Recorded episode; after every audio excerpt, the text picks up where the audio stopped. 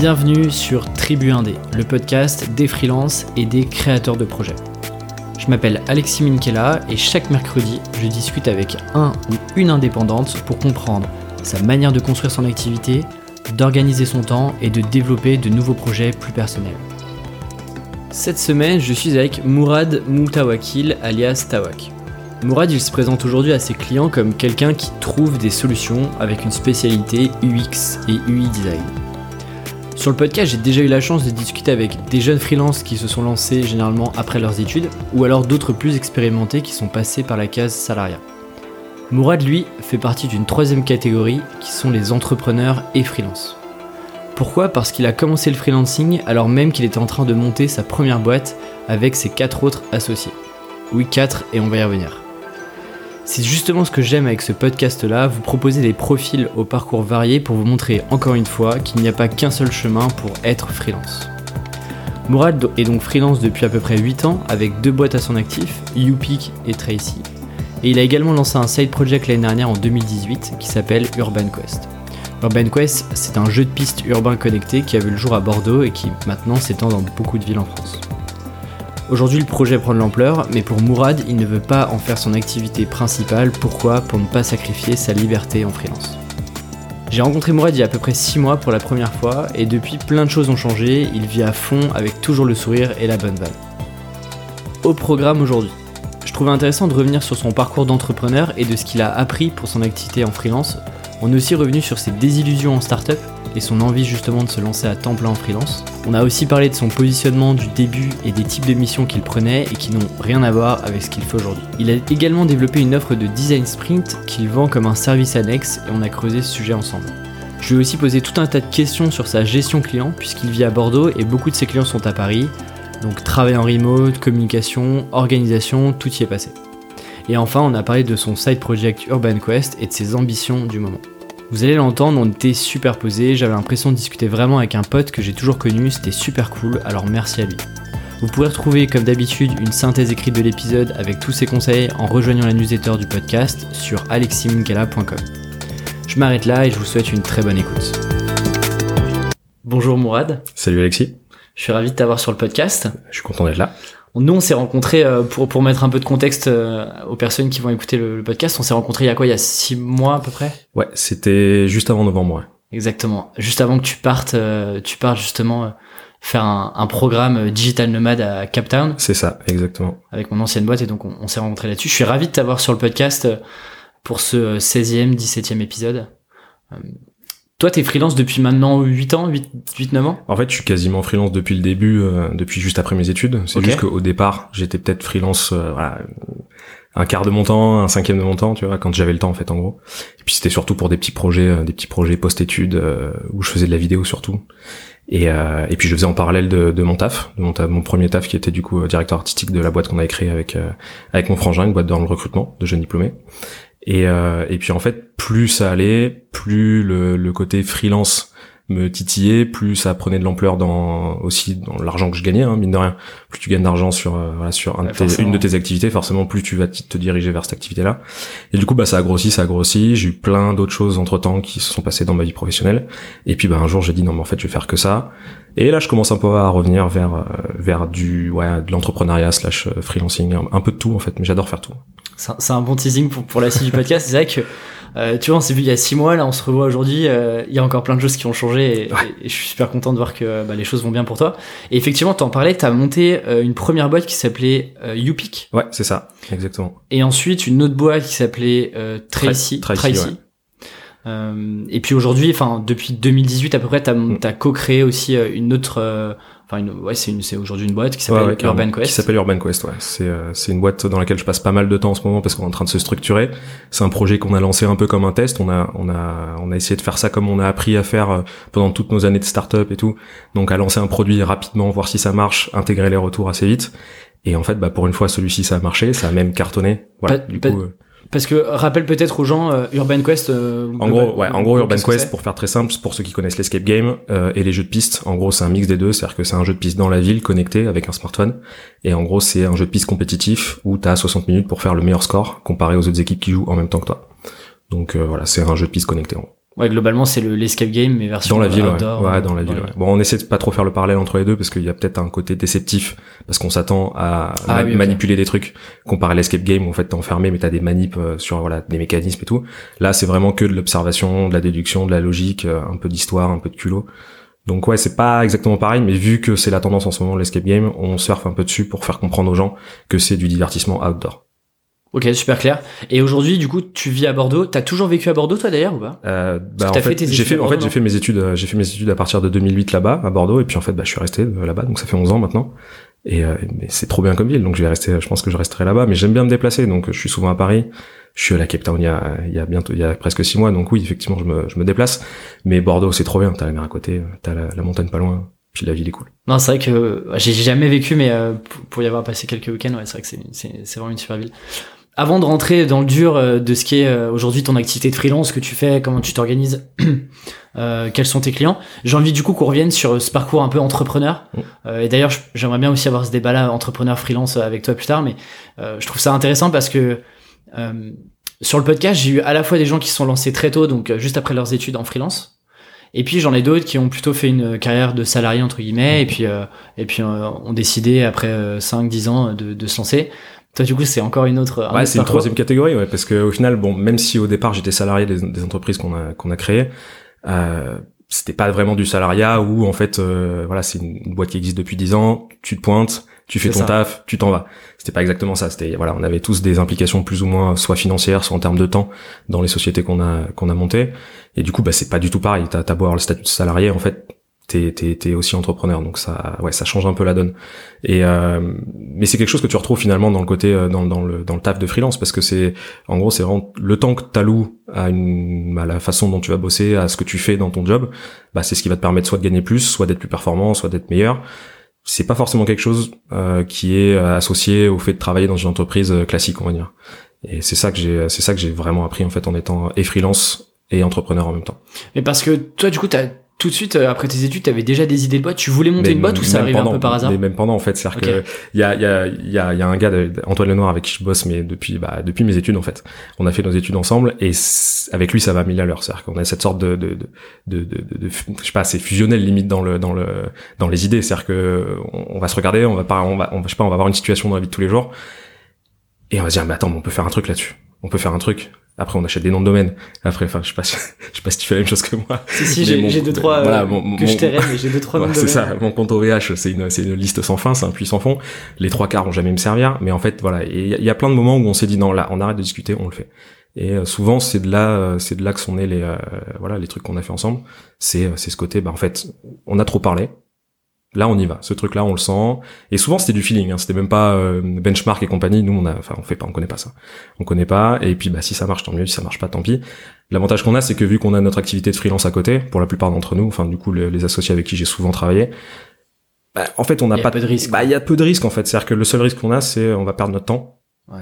Et encore, tu le perds jamais tu- vraiment. non, tu le perds pas parce qu'en fait, euh, clairement, là, si euh, aujourd'hui Urban Quest ça cartonne, c'est euh, c'est parce qu'en fait, on a appris, euh, on a appris de toutes nos erreurs d'avant, quoi. Et on a on a vraiment appris euh, en failant mais lourdement, en ayant des gros problèmes, euh, que ce soit des problématiques RH de recrutement, des problématiques euh, business de de mauvaise vision de produit, des problématiques euh, de marché qu'on n'a pas du tout bien analysées. Et, et ça, tu l'apprends et mine de rien, même sans t'en rendre compte, à la fin, bah, ça te permet de d'éviter toutes les embûches que tu peux avoir en lançant un projet et puis de sortir la tête la tête bien bien haute avec un projet qui marche de ouf quoi. Non, mais c'est vrai que généralement, tu, tu remarques, euh, euh, tu vois, les, par exemple, les, les startups un peu parisiennes euh, assez connues aujourd'hui, euh, tu te rends compte que déjà, c'est pas des first time experience, quoi. C'est euh, généralement, euh, tu vois, c'est des entrepreneurs qui avaient euh, déjà euh, failé aussi euh, avant et, euh, et, et ont créé ça après. Qu'est-ce que tu dis Enfin, tu vois, tu disais voilà, euh, on idée, enfin, beaucoup d'idéalisation, euh, on avait plein d'idées et tout, mais Mm. à quel moment tu te dis ok, mais là on se lance, euh, c'est la, c'est quoi, c'est la fin des études où tu te dis ok, euh, bah là c'est le moment, euh, on se lance, on teste quelque chose, ou il y a eu un truc euh, qui a fait que t'es passé un peu de, de du rêveur à l'acteur entre guillemets quoi? C'est je sais pas, c'est une conjoncture de plein de trucs en fait. C'est euh, c'est euh, moi qui fais un cursus très court en études, mon, mon frangin qui fait de longues études. Euh, il a trois ans de plus que moi, on finit en même temps, on est diplômé en même temps, et là on se retrouve tous les deux sur le marché de l'emploi à se dire mais est-ce qu'on veut vraiment être sur le marché de l'emploi? Moi, je connais un dev, lui il connaît des biz dev, il connaît un gars qui peut faire office de, CFO. Bah, en fait, c'est la conjoncture, c'est ça. On se dit bon, bah, on n'a pas envie de bosser, on a tous fait des stages, ça nous a tous gonflé, on a certes appris des trucs, mais on n'est pas fait pour ça. Et, et en fait, voilà, c'est ça. On se lance parce que parce que on a envie de créer ce qu'on, enfin, le temps qu'on va dédier à faire des trucs, autant que ce soit sur un temps qu'on a nous-mêmes créé, quelque chose qu'on a envie de défendre. T'as décidé quoi Ouais, qu'on a décidé, tu vois, pas forcément bosser pour les autres, c'est pas ça qui nous a tous motivés. Et vu qu'on était tous alignés, même si on a des skill sets hyper différents, tous, euh, bah en fait, tu te, comment dire, tu te galvanises de euh, l'envie de tous ouais, de pas rester dans le cadre. Et du coup, bah forcément, ce cadre-là, on l'a fait sauter parce qu'on a créé le nôtre. Quoi. Parce que parce que toi, t'étais à l'université, non? Ouais, j'ai fait un cursus universitaire, j'ai fait un DUT et une licence. Et du coup, tu sors avec quoi comme compétences globalement euh, Rien. non mais non, en vrai, non non non. Non mais c'est plutôt non, non, marketing ou euh... Ouais ouais, en gros c'était euh, en fait mon DUT c'était à l'époque c'était service et réseau de communication, maintenant ça a complètement changé de nom parce qu'en fait on n'apprend pas du tout les services et les réseaux de communication, c'est un nom qui datait de je sais pas quand. Et en fait maintenant ça s'appelle métier du multimédia et de l'internet, qui est beaucoup ah plus clair à comprendre. Donc en fait tu sors avec en gros normalement une sorte de panel de d'un ouais tes, moyens dans tout. Tout ce qui touche à internet en gros c'est ça. Et après tu choisis ta spé et euh, bah du coup t'en as de ce cursus là ils sortent euh, développeurs mais très bons développeurs parce qu'ils ont ils ont appris eux-mêmes en fait. Mais on leur a donné les bases pour apprendre eux-mêmes. Voilà. Donc moi vu que je suis très peu logique euh, très peu très peu on va dire je sais pas comment tu peux dire ça. T'es carré ou t'es quelqu'un de carré Non, mais non, justement, c'est ça le problème. En fait, je suis un développeur raté, c'est ça le truc. C'est-à-dire que moi, j'aimerais faire ça. Je comprends tout. C'est-à-dire que quand je parle à, quand je bosse avec des devs, quand je parle avec mon associé qui lui est dev, on se comprend et je leur, je parle le même langage qu'eux, mais je suis incapable de faire ce qu'ils font, même un quart de ce qu'ils font. Donc en gros, euh... mais c'est pour ça que je pense que je fais un bon designer aussi, parce que on n'a pas parlé de mon métier, mais à la base, voilà, je suis UX et UI designer. Mais c'est, je pense que c'est ça qui fait que euh, pas forcément, je, suis pas forcément bien placé pour dire que je suis un bon designer. Mais par contre, en tout cas, c'est ce que les clients disent, c'est ça Alors c'est ce que les clients disent, c'est ce que les gens avec qui je travaille euh, disent, mais ils, le disent pas forcément comme ça. Ils disent juste que ils aiment bien le fait de bosser avec moi parce que je comprends euh, leur on va dire leur problématique. Et c'est pour ça souvent maintenant je commence à me présenter comme étant j'essaie en fait en gros c'est je, je design plus, je résous des problèmes. Tu vois, mais ça, ça m'intéresse sur ton positionnement. Euh. Ouais. Alors ça, on en parle maintenant. On peut en parler maintenant. Ouais, on peut en parler maintenant. Et bah parlons-en maintenant, et puis on reviendra, euh, on reviendra sur la partie euh, entrepreneuriat avant. Justement, au tout début, tu te présentes comme beaucoup de freelance sur tes compétences ou tout de suite tu te dis. Je l'ai fait, ouais, je l'ai fait. Longtemps, je l'ai fait. Longtemps, j'ai, voilà, contact d'un contact qui m'appelle et qui me dit j'ai une problématique, j'ai mon WordPress, il faut faire un thème, etc. Là, pour lui, je suis designer, clairement. Un gars qui m'appelle, qui me dit, oui, il y a tel mec, j'ai vu que t'avais bossé, t'es au générique de tel clip, voilà. Et du coup là pour lui je suis vidéaste. Et en fait, au début, c'est cool parce que en fait, t'as besoin de bouffer au début. Donc en fait, quand tu veux bouffer, bah tu prends, bah tu bouffes à tous les ateliers justement. Tu prends tout, tout ce qui rentre. Et, euh, et le problème, c'est qu'après, bah ça brouille un peu ton message. C'est-à-dire que euh, une fois que t'as un de tes clients pour qui t'as fait une vidéo, revient vers toi en te disant ouais, tu connaîtrais pas un designer. Et tu dis bah je suis designer. Le mec il va dire mais en fait quoi, t'es poissonnier, boulanger, boucher. Ouais, et puis tu perds, ça marche pas, tu vois. Euh, tu perds aussi la valeur parce que tu te dis t'es pas spécialiste. Ouais, c'est ça en fait. Voilà, t'es couteau suisse, mais en fait tu fais tout moyennement quoi. Tu peux pas monter un meuble avec un couteau suisse. Enfin, tu peux techniquement, mais bon, tu vas pas couper une bûche avec un couteau suisse. Tu vois. C'est alors que techniquement il y a une scie dessus. Bah c'est pareil en fait pour un pour euh, un skill set. C'est-à-dire que si t'es bon dans tout, personne va croire que t'es bon dans tout. Même si tu le dis, bah, ils vont plutôt croire que même t'es moyen dans tout. Mais c'est le problème de, par exemple, tu vois, il y a beaucoup de, je le vois beaucoup sur les, les plateformes notamment, où les gens se disent, euh, voilà, je suis, euh, je suis consultant en marketing digital. Et donc, euh, bah, le problème, c'est qu'effectivement, euh, t'élargis ton scope pour avoir un maximum de clients, donc un peu le filet de pêche grand, mais est-ce que tu auras vraiment des, des, belles perles Pas sûr.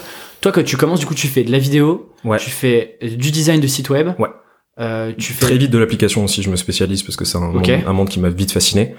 Et euh, ouais, quand quand le, premier iPhone est sorti, ça m'a rendu zinzin. Donc en fait, je suis devenu fou. Je me suis dit, mais c'est moi, je veux faire des trucs là-dessus. Ouais, parce que tu t'es diplômé en quelle année 2003, 2002, euh, Alors premier diplôme 2010 et après 2011. Ah oui, non, mais pourquoi je suis à 2003 moi Ouais, tu, tu crois que j'ai 40 ans quoi Je sais pas pourquoi. non, non, j'ai 29. Ok, donc du coup 2010, ouais, donc euh, l'iPhone était sorti en 2007, je crois, ou 2008 de, Non, ouais, 2007 le premier, 2006-2007. Ok, donc. Euh, mais moi, à cette, époque-là, en fait, je fais des trucs à cette époque-là. C'est, euh, je suis sur mon vieux Packard Bell euh, pourri dans ma chambre et puis je fais, voilà, je bidouille, je fais mes premiers sites, je galère, je fais des trucs. Pour moi, dans ma tête, je vais devenir développeur, alors que pas du tout. Donc. ah donc tu bidouilles déjà. Ah ouais ouais, je bidouille. Ah ouais non mais je bidouille. En fait, moi, je suis un gros bidouilleur. Mon, enfin, dans, dans ma famille, c'était à Noël, mon frère, on lui offrait un ballon de foot, on, on, m'offrait un ordi, tu vois. Mais ça, ça devient d'où ça? Enfin, je sais pas. Je sais pas. T'es curieux. Ah ouais, ouais, la curiosité, l'envie de savoir comment fonctionne un truc, c'est-à-dire que moi, je peux pas faire quelque chose si je comprends pas comment ça marche. Et c'est c'est c'est quelque chose qui me dessert souvent, mais euh, mais moi ça me passionne. Donc en fait, euh, voilà, si je prends un peu plus de temps à comprendre la, comment fonctionne quelque chose, ça me va, tu vois. Et et puis même j'aime bien être après légitime par rapport à quand t'as une conversation avec quelqu'un dont c'est le métier, etc. Si j'ai pas j'ai pas envie d'être le le gars qui qui bite rien et qui le bénit oui oui genre ah oui d'accord ça marche comme ça non moi je préfère avoir des des stats connaître les trucs même si je suis pas carré en fait en vrai mais euh, dans mon savoir j'aime bien être carré non, c'est intéressant, c'est intéressant. Et du coup, donc au début, euh, effectivement, tu prends euh, tout un peu, enfin. Ouais, ouais, je, ouais, je ratisse large. Franchement, au début, c'est là, c'est, c'est, je drague le fond, je prends les gros filets, j'y vais quoi. Mais parce que t'as quoi, t'as, du coup, t'as peur de pas avoir de clients, de, de pas suffisamment gagner d'argent. Euh, pas forcément, parce qu'en plus au début, euh, au début j'ai mon taf à côté en fait. Ah ouais, t'as ton, t'as, t'as ce projet là qui. J'ai mon taf, on a, on est, on est, on, on se paye tous avec ce taf là, ça nous génère de l'argent, on, on vit de ça. Euh, mais je sais pas, c'est en fait c'était peut-être le, côté, euh, je sais pas exactement quel est mon truc. Donc je ratisse et je fais plein de trucs. Et en fait, en vrai, tout ce que je fais, bah, c'est mon truc au final. Mais maintenant, je me présente plus comme quelqu'un qui va trouver des solutions à tes problèmes plutôt que un designer plutôt qu'un vidéaste. Parce qu'en gros, si ton problème c'est, euh, je sais pas, j'organise un événement euh, et il euh, y a personne qui vient à mon événement, en fait, moi je peux te proposer des solutions. Peut-être que je les ferai pas, mais je peux te proposer des solutions parce que je vais me renseigner sur ton secteur, je vais apprendre de tes, de, de ce que t'as fait avant, de ce qui n'a pas marché, de ce qui a fonctionné, etc. Mais après, bah, j'appellerai, je te, je te présenterai à des gens qui sont capables de te faire du Facebook Ads, qui sont capables de te faire de te faire l'étiquette de ton, j'en sais rien, de, de, ton, packaging, de ton produit, de quoi que ce soit, tu vois. Et si je sais le faire, par contre, je vais le faire. Donc en gros, ouais, c'est trouver les solutions. C'est ça que j'adore. C'est quand un gars vient me voir, il me dit ça, je sais pas comment le résoudre. Et, euh, et trouver des solutions, c'est ce qui me fascine en fait. Et, et, ce changement où tu prends conscience que euh, te vendre via tes compétences, euh, ok, ça va, ça va, ça va un temps, mais euh, mais ça te permet pas non plus d'être d'être hyper compréhensible de ta cible. C'est ça arrive au bout de combien de temps? C'est assez récent ou pas? Ouais, ça, ouais, c'est assez récent. En fait, c'est arrivé quand je me suis rendu compte que je commençais à en avoir marre de faire de l'exé, de, de produire. C'est-à-dire que j'ai ça c'est intéressant parce que c'est ouais. le problème de beaucoup de freelance. C'est un, ouais, c'est un truc et c'est là où tu comprends qu'en fait au final euh, peut-être que le monde du salariat classique a compris un truc, c'est que bah, quand on a marre de faire de l'exé, techniquement t'as une voie de secours, c'est le managing. Tu enfin tu deviens manager et tu fais faire des, des choses aux gens.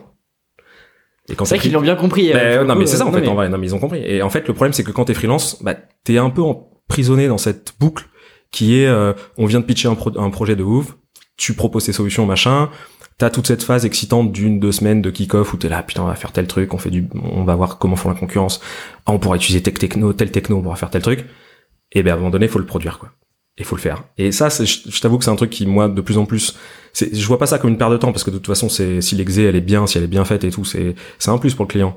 Et euh, et avec l'habitude avec euh, voilà avec le bagage que j'ai bah j'essaie de produire des trucs de de plus en plus ou des trucs de, dont le client peut être de plus en plus euh, satisfait. Mais au final c'est pas forcément là où je m'épanouis le plus donc le côté un peu euh, presque euh, ouais euh, bah, j'aime pas le mot mais pas consultant mais où t'es plus là dans l'idéation dans le trouver les solutions mais mais peut-être je sais pas, pas externalisé, mais euh, t'es pas directement dans la production pure du, du rendu final, quoi. Ouais, en, en gros, là, là où euh, je, vais, je, vais, donner un exemple euh, hyper tangible, c'est que j'ai, j'ai un de mes clients, en fait, avec qui je bosse depuis très très longtemps, ils ont plein de problématiques. Ça va de, euh, en, gros, c'est le stade de Bordeaux.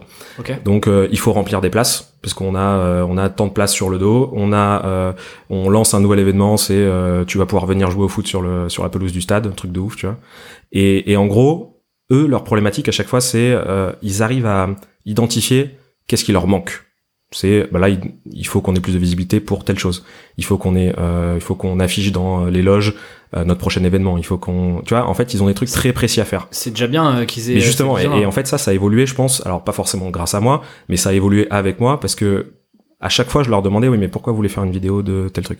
Pourquoi? Et en fait, vu que je bosse quasiment sur tous les, tout ce qui est plutôt graphique avec eux, ben au final, même eux, bah, inconsciemment, ils, dans les briefs qu'ils m'envoient, c'est de mieux en mieux, et ils me demandent, bon bah nous, faudrait améliorer tel truc. C'est, on, est à 20% de remplissage sur euh, tel type de billet, pourquoi, etc. Et ça, c'est, c'est, un sujet qui est en fait euh, hyper passionnant, même si euh, de prime abord, tu peux dire, c'est du market de base, c'est pas intéressant et tout. Mais en fait, trouver la solution pour ça, c'est ça qui est hyper intéressant. Et, et c'est moi, c'est ça qui me drive en fait. Et, et, par exemple, pour reprendre l'exemple du Stade de Bordeaux, du coup, t'es encore dans la production pure. Euh... Et oui, alors voilà, c'est ça le truc, c'est exactement. C'est-à-dire qu'en fait, vu que c'est un client historique, ils connaissent mon taf, ils sont satisfaits de mon taf parce que ça fait des années que je bosse avec eux. Et le problème, c'est que c'est aussi, euh, tu c'est à double tranchant, c'est-à-dire que vu qu'ils sont satisfaits, Euh, moi, je vois, je me vois mal leur dire bon bah désormais je vous fais que le, en gros le product owning de tel truc, et puis euh, et puis le reste bah, vous vous débrouillez. Non, parce qu'en fait j'ai, on a une sorte de relation, de confiance, de respect, etc. qui fait que déjà pour eux c'est quasiment cramé. Je ferai toujours de l'exé pour eux tant que je serai free en fait. Parce que euh, parce que bah ils m'ont donné ma chance quand euh, parce que c'est une grosse structure, tu vois derrière c'est Vinci et tout, donc c'est c'est assez lourd. Et, euh, et puis ils t'ont choisi, ils te prennent encore aujourd'hui pour ce que tu produis. Exact, exactement. C'est-à-dire que je pense que si du jour au lendemain je produis plus, bah ils trouveront quelqu'un qui fait les deux, qui euh, qui hmm. propose des idées et qui produit. C'est vrai que c'est pas facile quand t'as des clients depuis un petit moment et que euh, bah t'as fait de la production parce que euh, généralement et quels que soient les métiers, tu vois, hmm. moi sur du, du contenu c'est ça marche comme ça et généralement tu commences par faire de la prod et ensuite t'attaques des sujets un peu plus strat. quand t'es dev, c'est sûrement le cas, design, enfin. Ouais. Et c'est vrai que c'est pas évident de, de passer à l'étape un peu la strate supérieure où bah tu vas faire que de la stratégie où tu vas être plus sur euh, tu vois du conseil sur des problématiques très précises. Ah mais tu vois ça me fait penser un peu à, à Adrien du coup l'invité que tu as eu qui, a, qui a monté Mozart. Exactement. Bah, en fait c'est un peu ça, c'est-à-dire que c'est un peu le, le, le next step quoi, l'étape d'après. C'est euh, tu te mets à plusieurs.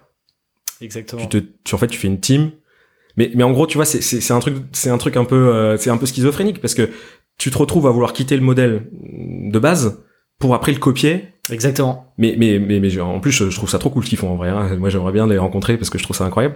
Mais euh, le, le vrai souci c'est que t'as l'impression que c'est le seul truc qui peut marcher à long terme. Et du coup t'as l'impression que toi t'as deux voies qui se séparent pour après revenir de plus belle, tu vois, et se et, et rentrer en collision. C'est c'est un peu, euh, je sais pas, j'arrive pas trop à me positionner là-dessus parce que en plus j'ai pas suffisamment d'exemples dans mon entourage pour prouver que c'est pas forcément une bonne ou une mauvaise chose quoi. Non, mais c'est, vachement intéressant que tu soulignes ça parce que c'est des sujets que j'essaye d'aborder en fond à chacun des, des épisodes qui est, euh, pour parler un peu langage startup, désolé, mais euh, comment tu scales ce business-là mm. et comment tu, mm. tu passes un peu à la vitesse supérieure? Alors, pas forcément pour gagner plus d'argent, mais comment tu fais, bah, si t'as envie de, d'avoir un peu plus de temps libre sans euh, sacrifier ton salaire, bah, comment est-ce que tu fais pour avoir des gens sur lesquels t'entourer? Et donc, t'as un peu plusieurs voies. T'as les freelances qui deviennent formateurs, en gros. Mm-hmm. Donc, qui vendent de la formation sur leur thématique. T'as effectivement le modèle, et t'as effectivement le modèle collectif. Ouais, studio, quoi. Slash, studio, slash agence. Euh, et c'est le cas de Danilo, donc euh, l'épisode sortira, je pense, avant le tien, où, euh, où lui bah, va lancer son agence et donc là pour le coup va recruter des CDD, des CDI, des CDD, mm. et donc bah, avec toutes les contraintes qu'on n'avait pas quand on était freelance et, qu'on retrouve quand on est salarié où il faut faire du management. En fait, c'est ça la question, c'est comment tu arrives à, à concilier les deux mondes pour que tu aies l'avantage, en fait, parce qu'il y a tellement d'avantages à être freelance, mais c'est vraiment, enfin, si tu pèses le pour et le contre de salarié freelance dans nos métiers à nous, euh, franchement, je comprends pas pourquoi Yann, pourquoi tout le monde n'est pas freelance en vrai. Euh, peut-être que ça marcherait plus si tout le monde était freelance. Tu penses d'ailleurs que euh, tout le monde pourrait être freelance? dans notre secteur d'activité, en fait, n'importe qui peut l'être dans notre secteur d'activité. Après, à des niveaux différents, parce qu'il faut avoir une, sacrée autonomie, faut avoir les épaules pour la solitude, faut savoir s'entourer aussi quand t'as des projets, faut savoir bosser en équipe, parce qu'en général, freelance, c'est pas, t'es jamais, tout seul en vrai. C'est-à-dire que soit ils t'intègrent dans une équipe qui existe déjà, donc avec des CDI, donc en plus il y a un truc vu que j'ai bien entendu qu'on peut on pouvait parler d'argent ici sans souci il y a un truc qui est qui euh, qui est assez difficile à gérer surtout au début quand t'es pseudo junior mais euh, même en tant que freelance tu peux être junior en vrai. Et, et le truc c'est que tu te rends compte que d'un point de vue strictement monétaire enfin budget euh, t'es plus payé qu'un gars qui est en CDI depuis 5 ans dans une boîte par exemple quand, tu, quand, on te missionne pour euh, pour améliorer l'UX d'un onboarding par exemple. Et du coup si jamais t'as déjà un designer dans, dans la boîte ben t'as ce côté un peu tu vois, je sais pas, de, de, de c'est un, peu le syndrome de l'imposteur, c'est-à-dire que t'arrives et euh, t'es payé euh, deux, trois, quatre fois plus peut-être qu'un gars qui est déjà là en CDI depuis deux ans, et euh, et puis tu produis quasiment la même chose que lui.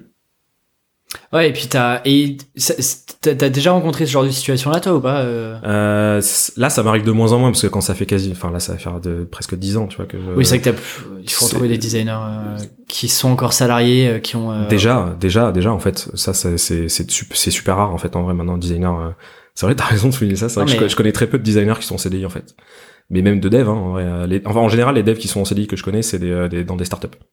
Ouais, ou qui ont envie. en, en agence, en agence, c'est un truc de. Ou sinon, c'est des énormes SS2I. Et, mais euh, donc on se, rend, on se rend bien compte qu'il y a, une, il y a un trend de, de fond, quoi. Ah non, c'est vrai que tiens, c'est c'est vrai que j'ai. Ouais, Moi, je suis incapable de sortir quelqu'un que je connais qui est, en, qui est designer en CDI, euh, qui est vraiment vraiment designer, quoi, qui fait que ça. Ouais, c'est une bonne... Parce que tu sais, ils ont tous un peu la casquette produit, chef de projet, euh, qui est capable de produire une newsletter, un wireframe et tout. Mais de purs designers vraiment Mm. au limite. Bon, après, je connais des DA, tu vois, mais des designers exé, en vrai, bah, en fait, t'as vite, vite plus, plus intérêt à être, à être free qu'à être en CDI. hein. Ah bah tu fais vite le calcul. Ouais. Euh, je t'ai- coupé parce que tu voulais rajouter quelque chose sur la partie agence, non euh, Agence euh, Euh, slash studio collectif? Ouais, ouais, bah si, ouais, c'est juste qu'en fait, effectivement, euh, comment tu fais pour euh, essayer de, de ramener tous les avantages que t'as euh, de, de la vie de freelance, euh, mais de se structurer comme une agence. Au fait, au final, c'est, je pense que la balance est hyper dure à trouver, et euh, je souhaite bon courage à tous ceux qui le font parce que moi, j'aurais pas les épaules. Mais d'ailleurs, euh, ne spoilons pas la fin. euh, j'ai- plein de questions là-dessus. euh, euh, je, les, je les garde dans, dans un coin de ma tête. J'ai envie qu'on parle quand même, même si euh, c'est pas forcément le, le sujet du podcast. Mm. Je trouve ça, je trouve que le, le parcours que t'as est assez intéressant euh, et, euh, et différent de tout ce qu'on a pu avoir. Et notamment, je suis sûr que ton expérience avec YouPick, si on se focalise sur YouPick, euh, t'as sûrement probablement servi. Incro- ouais, En ouais, freelance Mais oui, largement. Tu peux nous raconter un peu le déjà qu'est-ce que faisait Ouais. comment est-ce que tu montes ça euh, En gros, euh, à la base, on est on, on est cinq. Euh, en fait, du coup, quatre qui sortent de l'école de commerce de Nancy et moi qui sors de mon petit de mon petit SRC à Bordeaux. Et euh, en gros, eux, ils sortent d'école de commerce, ils galèrent à trouver des stages qui les intéressent. Et forcément, ça part d'une idée que euh, est-ce qu'il y aurait pas une plateforme dédiée aux jeunes diplômés, tu vois, pour trouver un stage ou pour trouver leur première euh, primo embauche en fait. Et, euh, et surtout à l'époque, on commence à s'intéresser au machine learning, on commence à s'intéresser à, à l'intelligence artificielle, euh, aux algorithmes de matching, tout ça. Parce que là, on est à Et 2012. bah, de, de, de 2011. 2010-2011. Ok. Ça mûrit 2010 et ça sort en 2011. Euh, et du coup, en fait, euh, on commence avec une V1 PT, euh, fait avec une agence euh, où en fait nous on avait fait la moitié des, des specs, donc en gros, bah, l'agence il pouvait pas non plus faire des miracles, et euh, surtout bah, avec un budget de toute façon ridicule parce qu'on sortait tous, euh, c'était nos, nos deniers, tu vois, on n'avait pas fait de levée de fonds. Et sur ce sur cette V1, on fait une levée de fonds euh, auprès de mecs de la région de en Lorraine en fait Des business angels. des euh, business angels lorrains, tu vois, donc pas forcément dans la tech, hein, je t'avoue, hein, plutôt des vendeurs de lampes ou euh, voilà, c'était incroyable, c'était incroyable, c'était pas des mecs de la tech, vraiment. Et pourtant, les mecs ont, Ouais, ouais, ouais, investi, bah, quoi. ouais, ouais, ouais, carrément, ouais, carrément. Et puis c'est très bizarre parce que on bossait dans un appart et on accueillait des mecs en costard. euh, Enfin, c'était vraiment pour nous. En plus, à l'époque, c'était Silicon Valley de ouf. Tu sais, on était, on était jeunes et fous. On se disait, mais vas-y, en fait, on va faire ça. Puis les mecs, quand ils arrivent, bah toi, t'es, euh, toi, t'es, t'es pieds nus euh, dans ton appart et puis T'es en short et puis. euh, et t'as un gars qui arrive, ouais.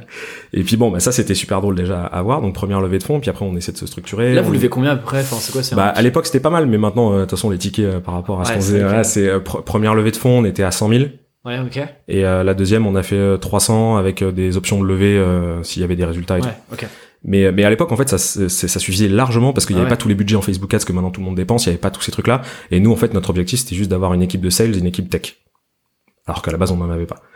Et euh, D'ailleurs, je te coupe juste. Euh, 5 cofondateurs, du coup? Ouais.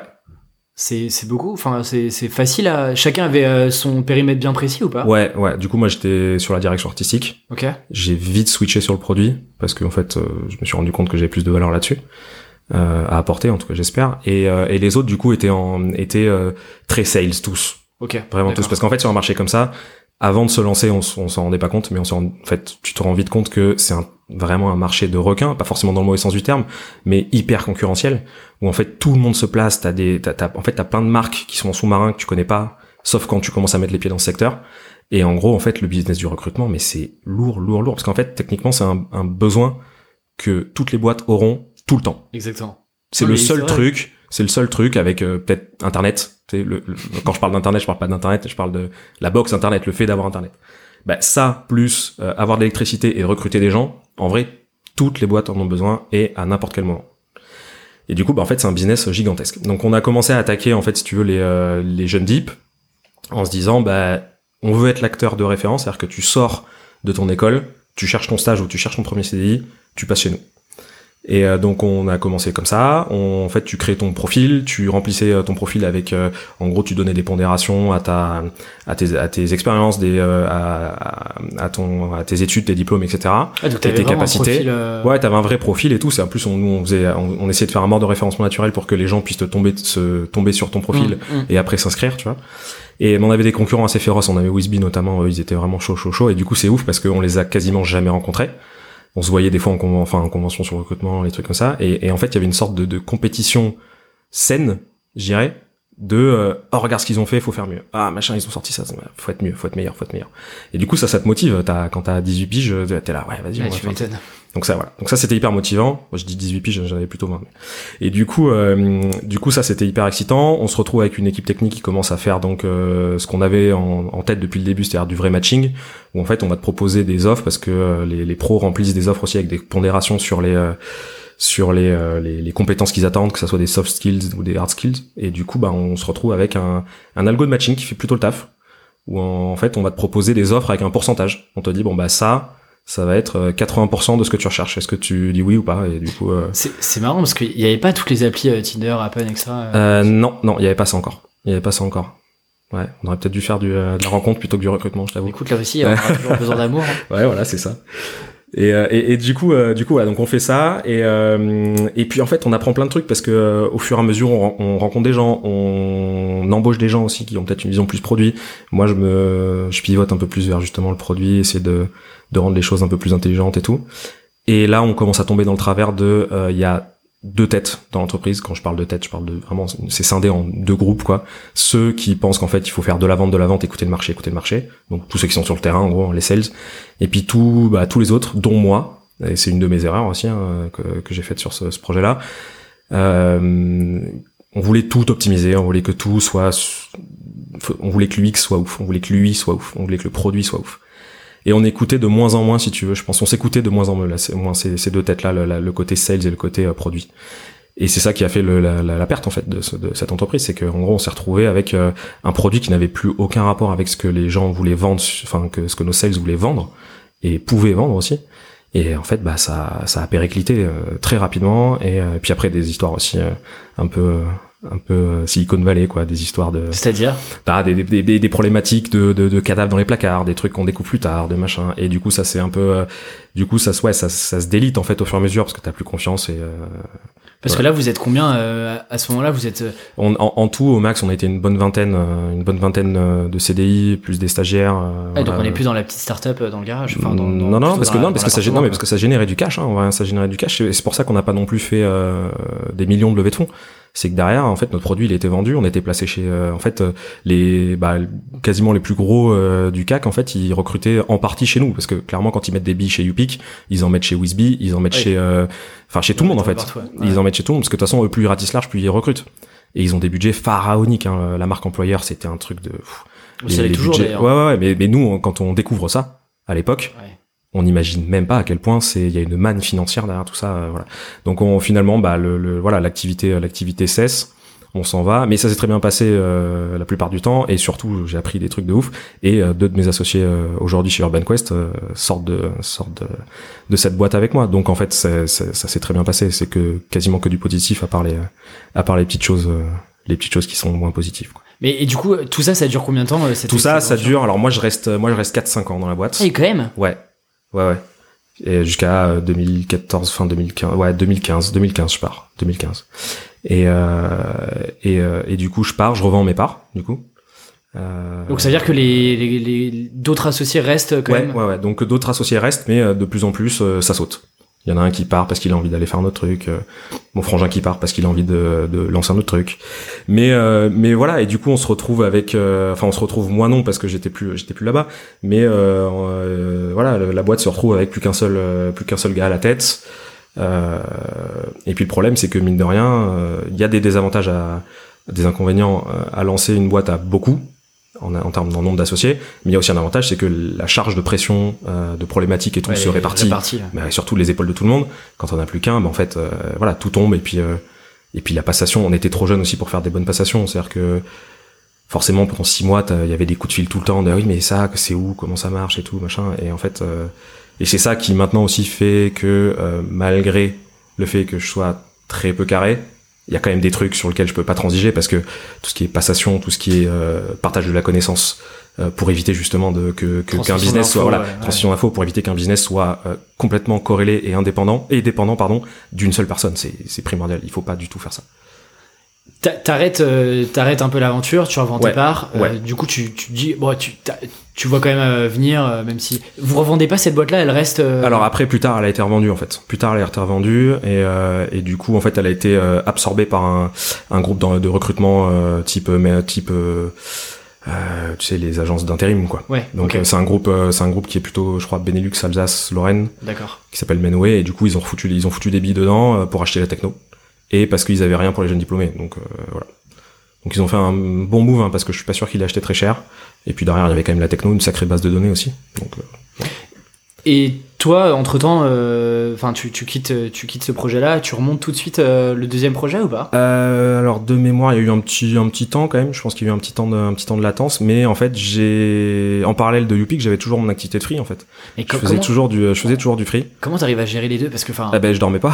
parce que moi, j'ai jamais eu de boîte. euh, non non, mais je dormais pas en fait. En vrai, c'est euh, c'est c'est bah oui, c'était une période euh, compliquée. en- Enfin pour mon corps très compliqué, oui. Et tu regrettes de, tu vois, généralement quand on, qu'on soit freelance ou, euh, ou entrepreneur, tu sais, on se dit toujours euh, reste focus, t'éparpille pas, euh, fais une chose mais fais-la correctement. Est-ce que tu regrettes d'avoir euh, mené les deux de front ou pas?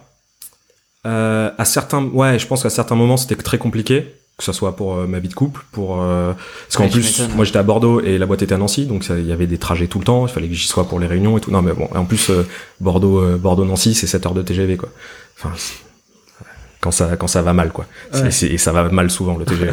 euh, et, La SNCF nous écoute. voilà. Et Est-ce que c'est la SNCF Non, c'est même pas la... Si, c'est la SNCF ils font parler, c'est mes clients la SNCF. chut. Pardon. Et euh, du coup, euh, ouais, du coup, je, oui, effectivement, souvent, je me retrouve à, euh, et puis même, je, je ouais, je, je l'avoue maintenant, je me retrouve à aussi bosser, faire du free pendant mes heures de taf, alors que je suis pas du tout censé, parce que j'ai un problème, une problématique de, de, de délai de rendu. Et, euh, et après, bah du coup, ça décale tout. Donc euh, le taf que j'ai mal, qui que je- voilà, sur sur mon emploi de base, le taf que j'ai pas fait, je le fais le soir, la nuit. Voilà, et puis là après c'est c'est c'est vraiment la boule de neige. Tu, après tu tu, tu fais n'importe quoi sur ton ta gestion de timing et de d'emploi du temps, tu fais vraiment n'importe quoi. Mais tant que ça passe en fait, le truc c'est que tant que personne te dit rien, que ce soit ton corps ou les autres, bah tu continues, ça va. Attends, à 20 ans, euh, tu peux à 20 ans, tu peux en faire des heures sup la nuit. Hein. Et il y a ça un moment où marche. t'as vrillé où tu t'es dit genre. Non, il y a un moment où ouais, il y a un moment où c'est où en fait j'en ai eu marre aussi, je pense.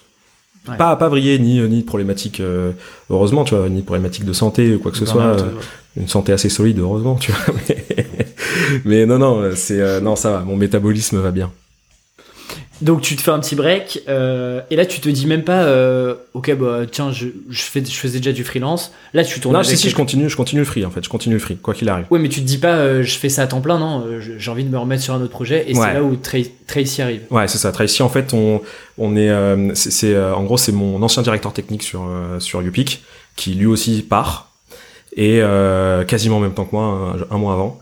Et euh, un jour il m'appelle. Donc euh, il me dit bah, en fait ouais il y a un plan. Il y a un plan. On a on a en fait c'est un plan où avec le recul je me dis que tout s'est passé à l'envers. C'est à dire que normalement t'as ton idée tu la pitches à des gens tu te crées ta petite team autour de toi tu t'entoures des bonnes personnes tu fais un POC, un proto, tu vas avoir d'autres gens pour le montrer, pour le tester, et puis après tu vas lever des fonds. Bah là en fait ce qui s'est passé, ce qui est incroyable, c'est que c'est l'inverse. C'est-à-dire que c'est des gens qui sont venus nous voir et qui nous ont dit on attend, faites un truc. Et littéralement, c'était ça le pitch. ah mais c'est le fameux euh, euh, Bah, c'est en fait c'est une agence à une agence à Bordeaux qui fait en gros euh, qui, qui avait en gros un budget de R&D mais à mettre dans un studio qui était séparé de leur boîte. ok Donc en gros, on n'était pas dans les locaux de la boîte, on était à côté. Donc on avait notre indépendance, on c'était vraiment un silo à, à part quoi. Et on t'as de l'argent mais vous avez pas de projet Alors on a de l'argent, on a de l'argent pour se payer. ok Et on a de l'argent si on en demande pour euh, faire de la com, pour euh, payer des serveurs, pour euh, engager des mecs. Et on se retrouve en fait à voilà à devoir pitcher une idée quoi et trouver une idée. Donc c'est là où je découvre d'ailleurs le, le- le design sprint parce qu'on s'est dit bah, il faut trouver un truc euh, là faut trouver un truc. On avait la pression de se dire les, les mecs s'ils mettent s'ils mettent autant c'est qu'ils veulent euh, ils veulent que ça que ça livre quelque chose quoi. Donc euh, globalement euh, juste pour donner une fourchette pas besoin d'être ultra précis mais euh, vous avez enfin en gros vous pouvez tenir combien de temps euh, en termes de- de, on peut tenir on peut tenir euh, dans un premier temps on peut tenir un an. ah oui quand même. Ouais. à deux. Non, Non, à quatre. là vous êtes quatre. Ouais. ok d'accord. Donc on est confortable et c'est trop bien franchement. Et, et là aussi encore euh, encore là-dessus je les je les remercie même si c'est pas forcément super bien fini. Mais euh, mais derrière on a appris euh, enfin tous les quatre on a appris mais pff, là on- là on- en, en termes de en termes de niveau on a on a on a pris un- une énorme marche d'un coup euh, avec ça parce que euh, en fait c'est tellement déconstruit comme euh, philosophie c'est pas du tout ce qu'on fait ce qu'on a appris et ce qu'on a vu de nos enfin dans nos métiers, on fait pas ça. On fait pas ça, on te donne pas, enfin, sauf dans les grands groupes peut-être où ils disent bon, on a une enveloppe de temps, euh, éclatez-vous, tu vois, peut-être, j'en sais rien, je sais pas si ça se passe comme ça. Et là, l'opportunité. Et là, l'opportunité était, din- était dingue, était dingue. Et du coup, ils nous ont peut-être donné, tu vois, trois pistes, tu vois, de, de dire bon bah, soit on part dans le B2C, soit on fait, euh, on va essayer de, de, de, de, de, de- comment dire, de, bon, pas disrupter, mais du coup, le, le terme français, je, le connais pas. Euh, essayer de, de, un peu de, de mettre un coup de pied dans la formulaire de tel ou tel business. Donc euh, voilà, ça fait des réunions au début, ça parle, ça discute de plein de trucs. Nous on fait de la, on fait de la veille sur les technos aussi qu'on peut utiliser parce Ok. que euh, du coup on adore ça et on fait voilà, on se dit bon bah à l'époque c'est l'époque de Parse, euh, feu Parse. Et du coup, on se dit, ouais, vas-y, Parse, faut absolument l'utiliser. Donc, en fait, on a même, on a même construit notre architecte, enfin, notre, notre business autour de, de, de, de, de, de- de la tech, en fait. On s'est dit, euh, bah, on va partir de ce, pro- de ce produit-là, qu'est-ce qu'on peut en faire? Donc, c'est, on a tout pris à l'envers. On a tout pris à l'envers. Mais c'était hyper formateur. Et du coup, on s'est, euh, un jour, on s'est, on a fait un design sprint. Donc, en gros, c'est cinq jours pour euh, résoudre un problème ou trouver une idée. Et ça, ça vient de Google, tu disais, c'est Ouais, ça, hein? c'est Jake Knapp, en fait. C'est un, c'est un mec de chez Google qui mettait ça en place pour ses tâches à lui pour essayer d'éviter justement de, de se faire euh, trop phagocyter par des réunions. machin. En gros, c'est un gars qui a peur de la, qui, qui déteste la réunion. Il y avait pas, il y a pas un bouquin. euh, Si si, il y a un bouquin. Tu, en fait, tu veux spoiler euh, ma, ma reco bouquin? non non, c'est ouais, va ça c'est ma, trouver. ça c'est ma bible, c'est mon, mon, mon Bon, bah livre alors, de chevet. je te laisse pour chevet. tout à l'heure. Mais il en a fait d'autres. Hein. euh, Il, a, il, a- il en a écrit d'autres. Et, euh, et du coup, ce gars-là, en fait, il, il est parti du, du- vraiment du constat qu'en fait, la réunion, bah, l'objet réunion en tant que tel, ça, d'une, ça fait chier tout le monde. Mm. Deux, c'est une perte de temps pour beaucoup de personnes.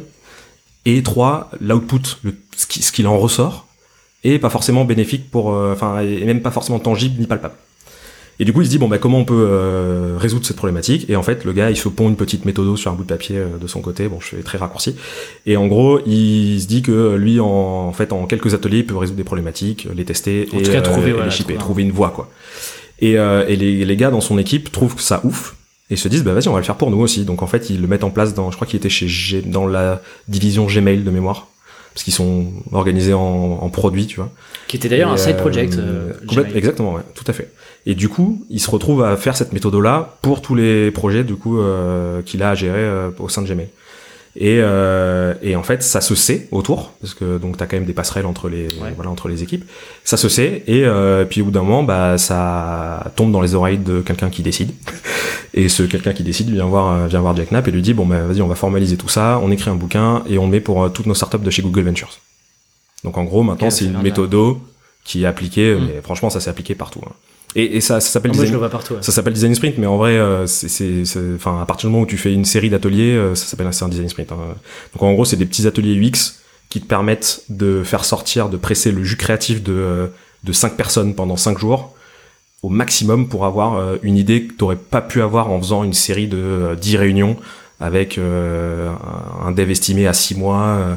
En gros, c'est pour tout raccourcir, tout raccourcir, tout raccourcir, et euh, tu sors une solution ou t'en sors pas. En fait, ça peut te permettre aussi de te dire, vas-y, on va pas dans ce sens-là parce que euh, le, le, le- ce qui va ressortir va pas être bon.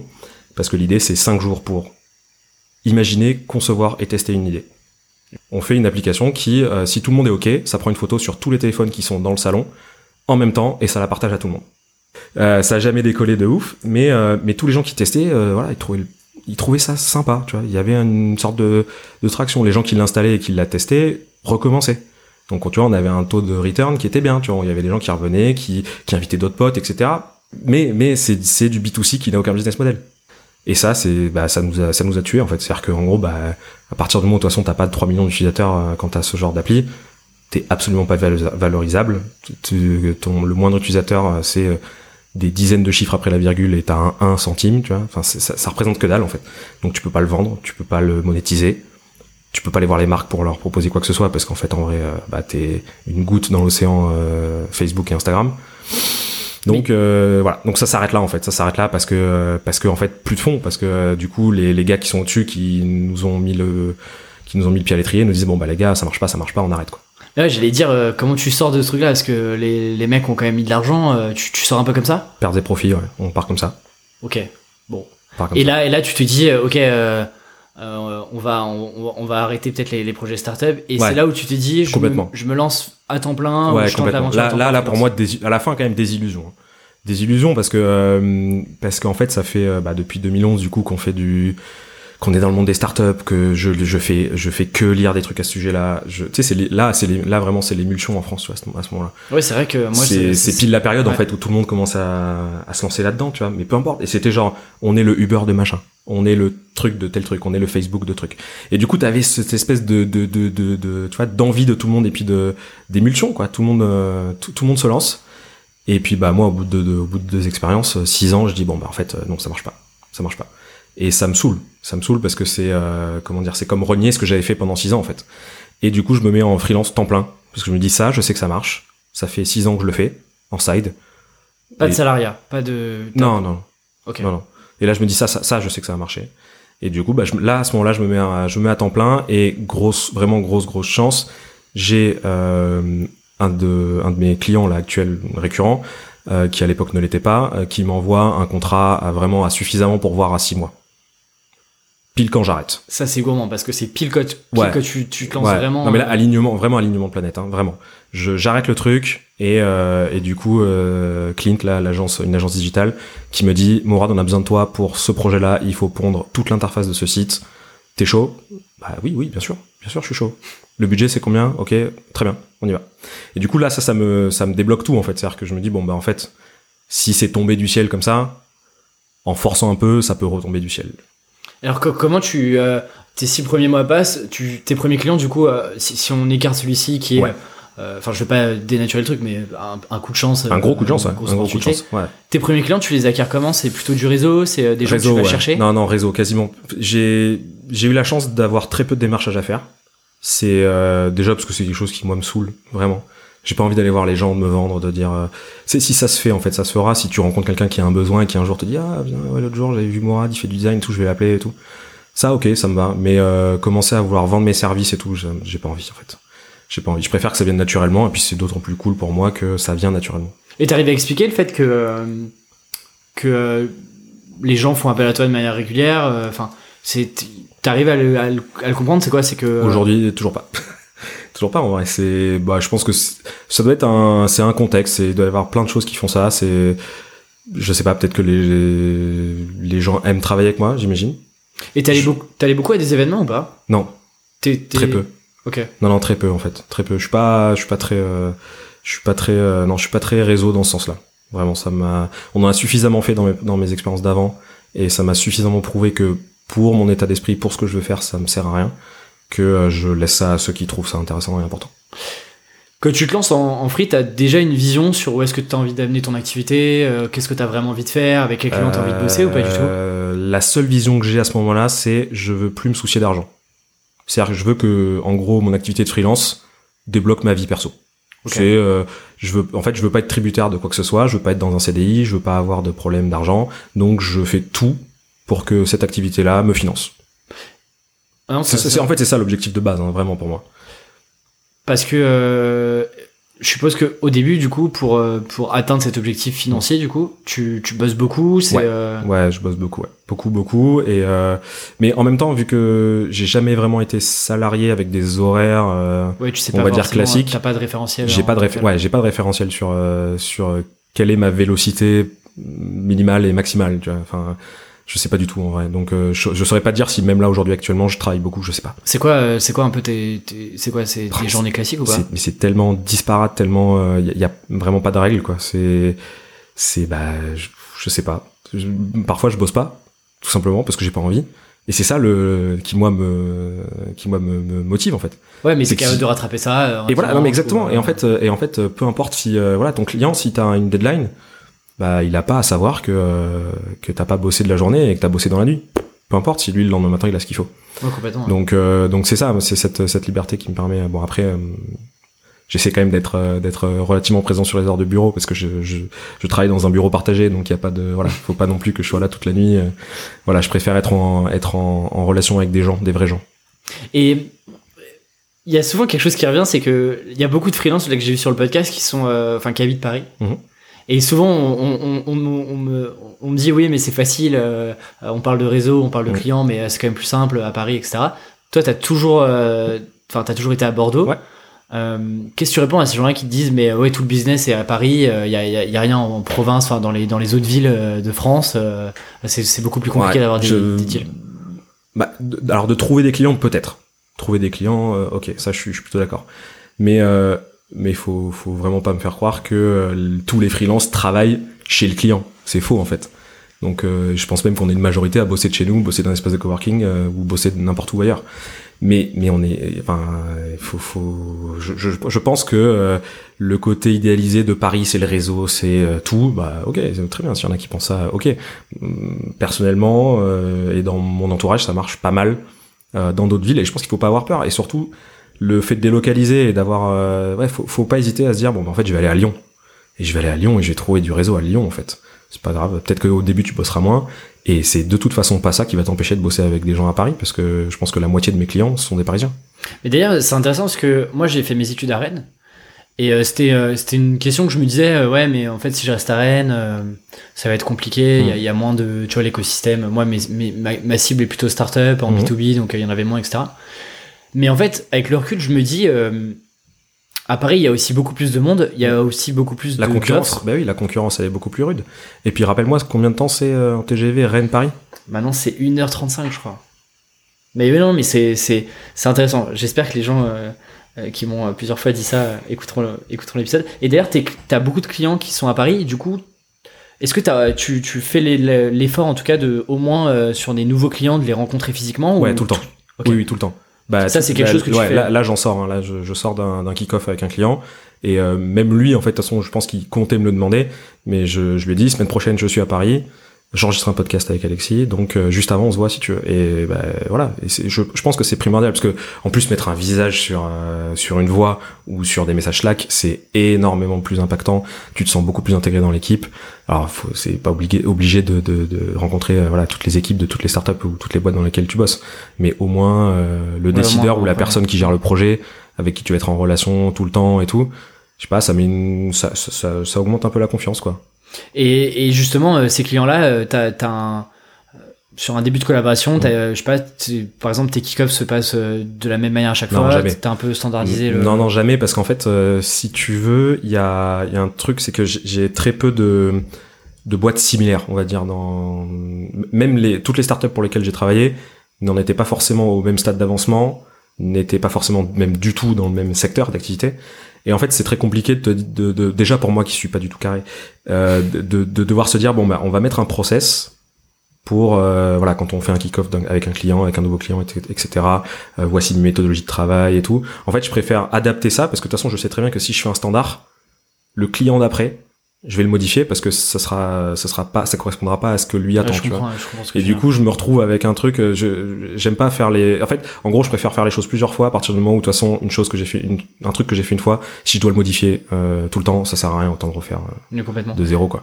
Et, et tu, tu remontes souvent à Paris enfin tu ça m'arrive ouais ça m'arrive. Il y a une une époque où euh, quand j'avais moins de 27 ans, j'avais la carte et c'était super cool. Du coup, j'étais toujours fourré à Paris et ça me permettait aussi de voir plus souvent mes clients. Mais même sans ça, en fait, même sans ça, euh, bah, il y a quasiment jamais de problème. En fait, il y a toujours cette problématique de euh, quand t'es à distance et que le client voit pas ce que tu fais, t'as toujours, quoi qu'il arrive, même t'as beau faire le meilleur taf du monde, si t'as as, toujours un doute, tu dans la tête du client, ah ouais, qui se dit, justement, euh, qu'est-ce qu'il fout? Qu'est-ce que fout Mourad là maintenant?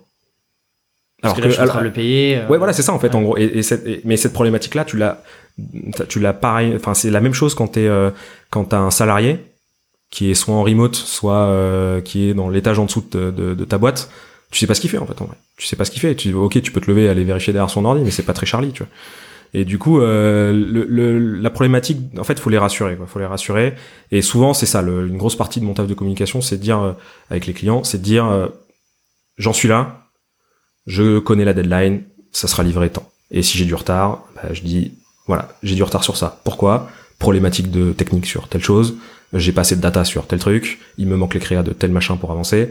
Et du coup, forcément, plus tu donnes d'infos, plus ils sont ok avec le fait que tu as soit du retard, soit que tu donnes pas de nouvelles. Parce que en fait, si tu leur dis, bon bah là, sur les quatre prochaines heures, je suis en rush total, euh, je pourrais pas répondre à Slack, je pourrais pas répondre par mail, bah, ça les rassure. En fait, vaut, vaut mieux prévenir que guérir là-dessus. Ça, c'est intéressant ce que tu dis de, euh, de communiquer justement avec ses clients. Et tu le fais de quelle manière? Je sais pas, tu te dis, euh, bah, tous les lundis, tu fais un, un, tu fais un bilan avec tes clients en mode voilà, voilà où j'en suis et voilà ce que j'ai prévu de faire cette semaine ou c'est un peu plus relâché Non, c'est beaucoup plus relâché que ça. C'est beaucoup plus relâché que ça. Surtout qu'en plus, il y a, y a un truc qui est un peu compliqué à gérer, mais et qui force pas non plus à être très rigoureux parce qu'en fait les canaux de communication avec la plupart de mes clients Sont multiples. sont multiples, sont différents. Euh, t'en as qui, voilà, dès que t'en as qui ont, enfin, quand il y a une team Slack, je suis refait parce que euh, c'est parfait. Tu balances un petit, un petit message sur Slack, sur Slack, sur général en disant les prochaines 24 heures, je suis sur un autre client euh, à dans 24 heures. Mais par contre, quand ça commence à être des mails, qu'il y a des parties prenantes dans tous les sens, que t'as des chaînes de mails de 60 mails et c'est horrible à lire et tout, là, ça commence à être plus compliqué. Donc en fait, euh, bah ça dépend du client, quoi. Ça Et- dépend vraiment. Et t'as t'as déjà eu des clients qui étaient réticents à l'idée de, à l'idée que tu sois à distance, que tu sois en remote. euh, T'as déjà eu ça ou pas? Alors non, parce que je pense que tous ceux qui ont signé avec moi, ils le savaient déjà de toute Ok, façon. tu préviens dès le départ. Quoi. Bah ouais, carrément, ouais, tu préviens, tu préviens dès le départ. Mais par contre, peut-être que je suis pas, je fais pas d'enquête de satisfaction après, donc euh, je devrais peut-être, je sais pas. Mais en gros, peut-être que les, euh, peut-être que les devis que j'ai pas eu et, euh, et les projets que j'ai pas eu, c'est peut-être en partie à cause de ça, je sais pas.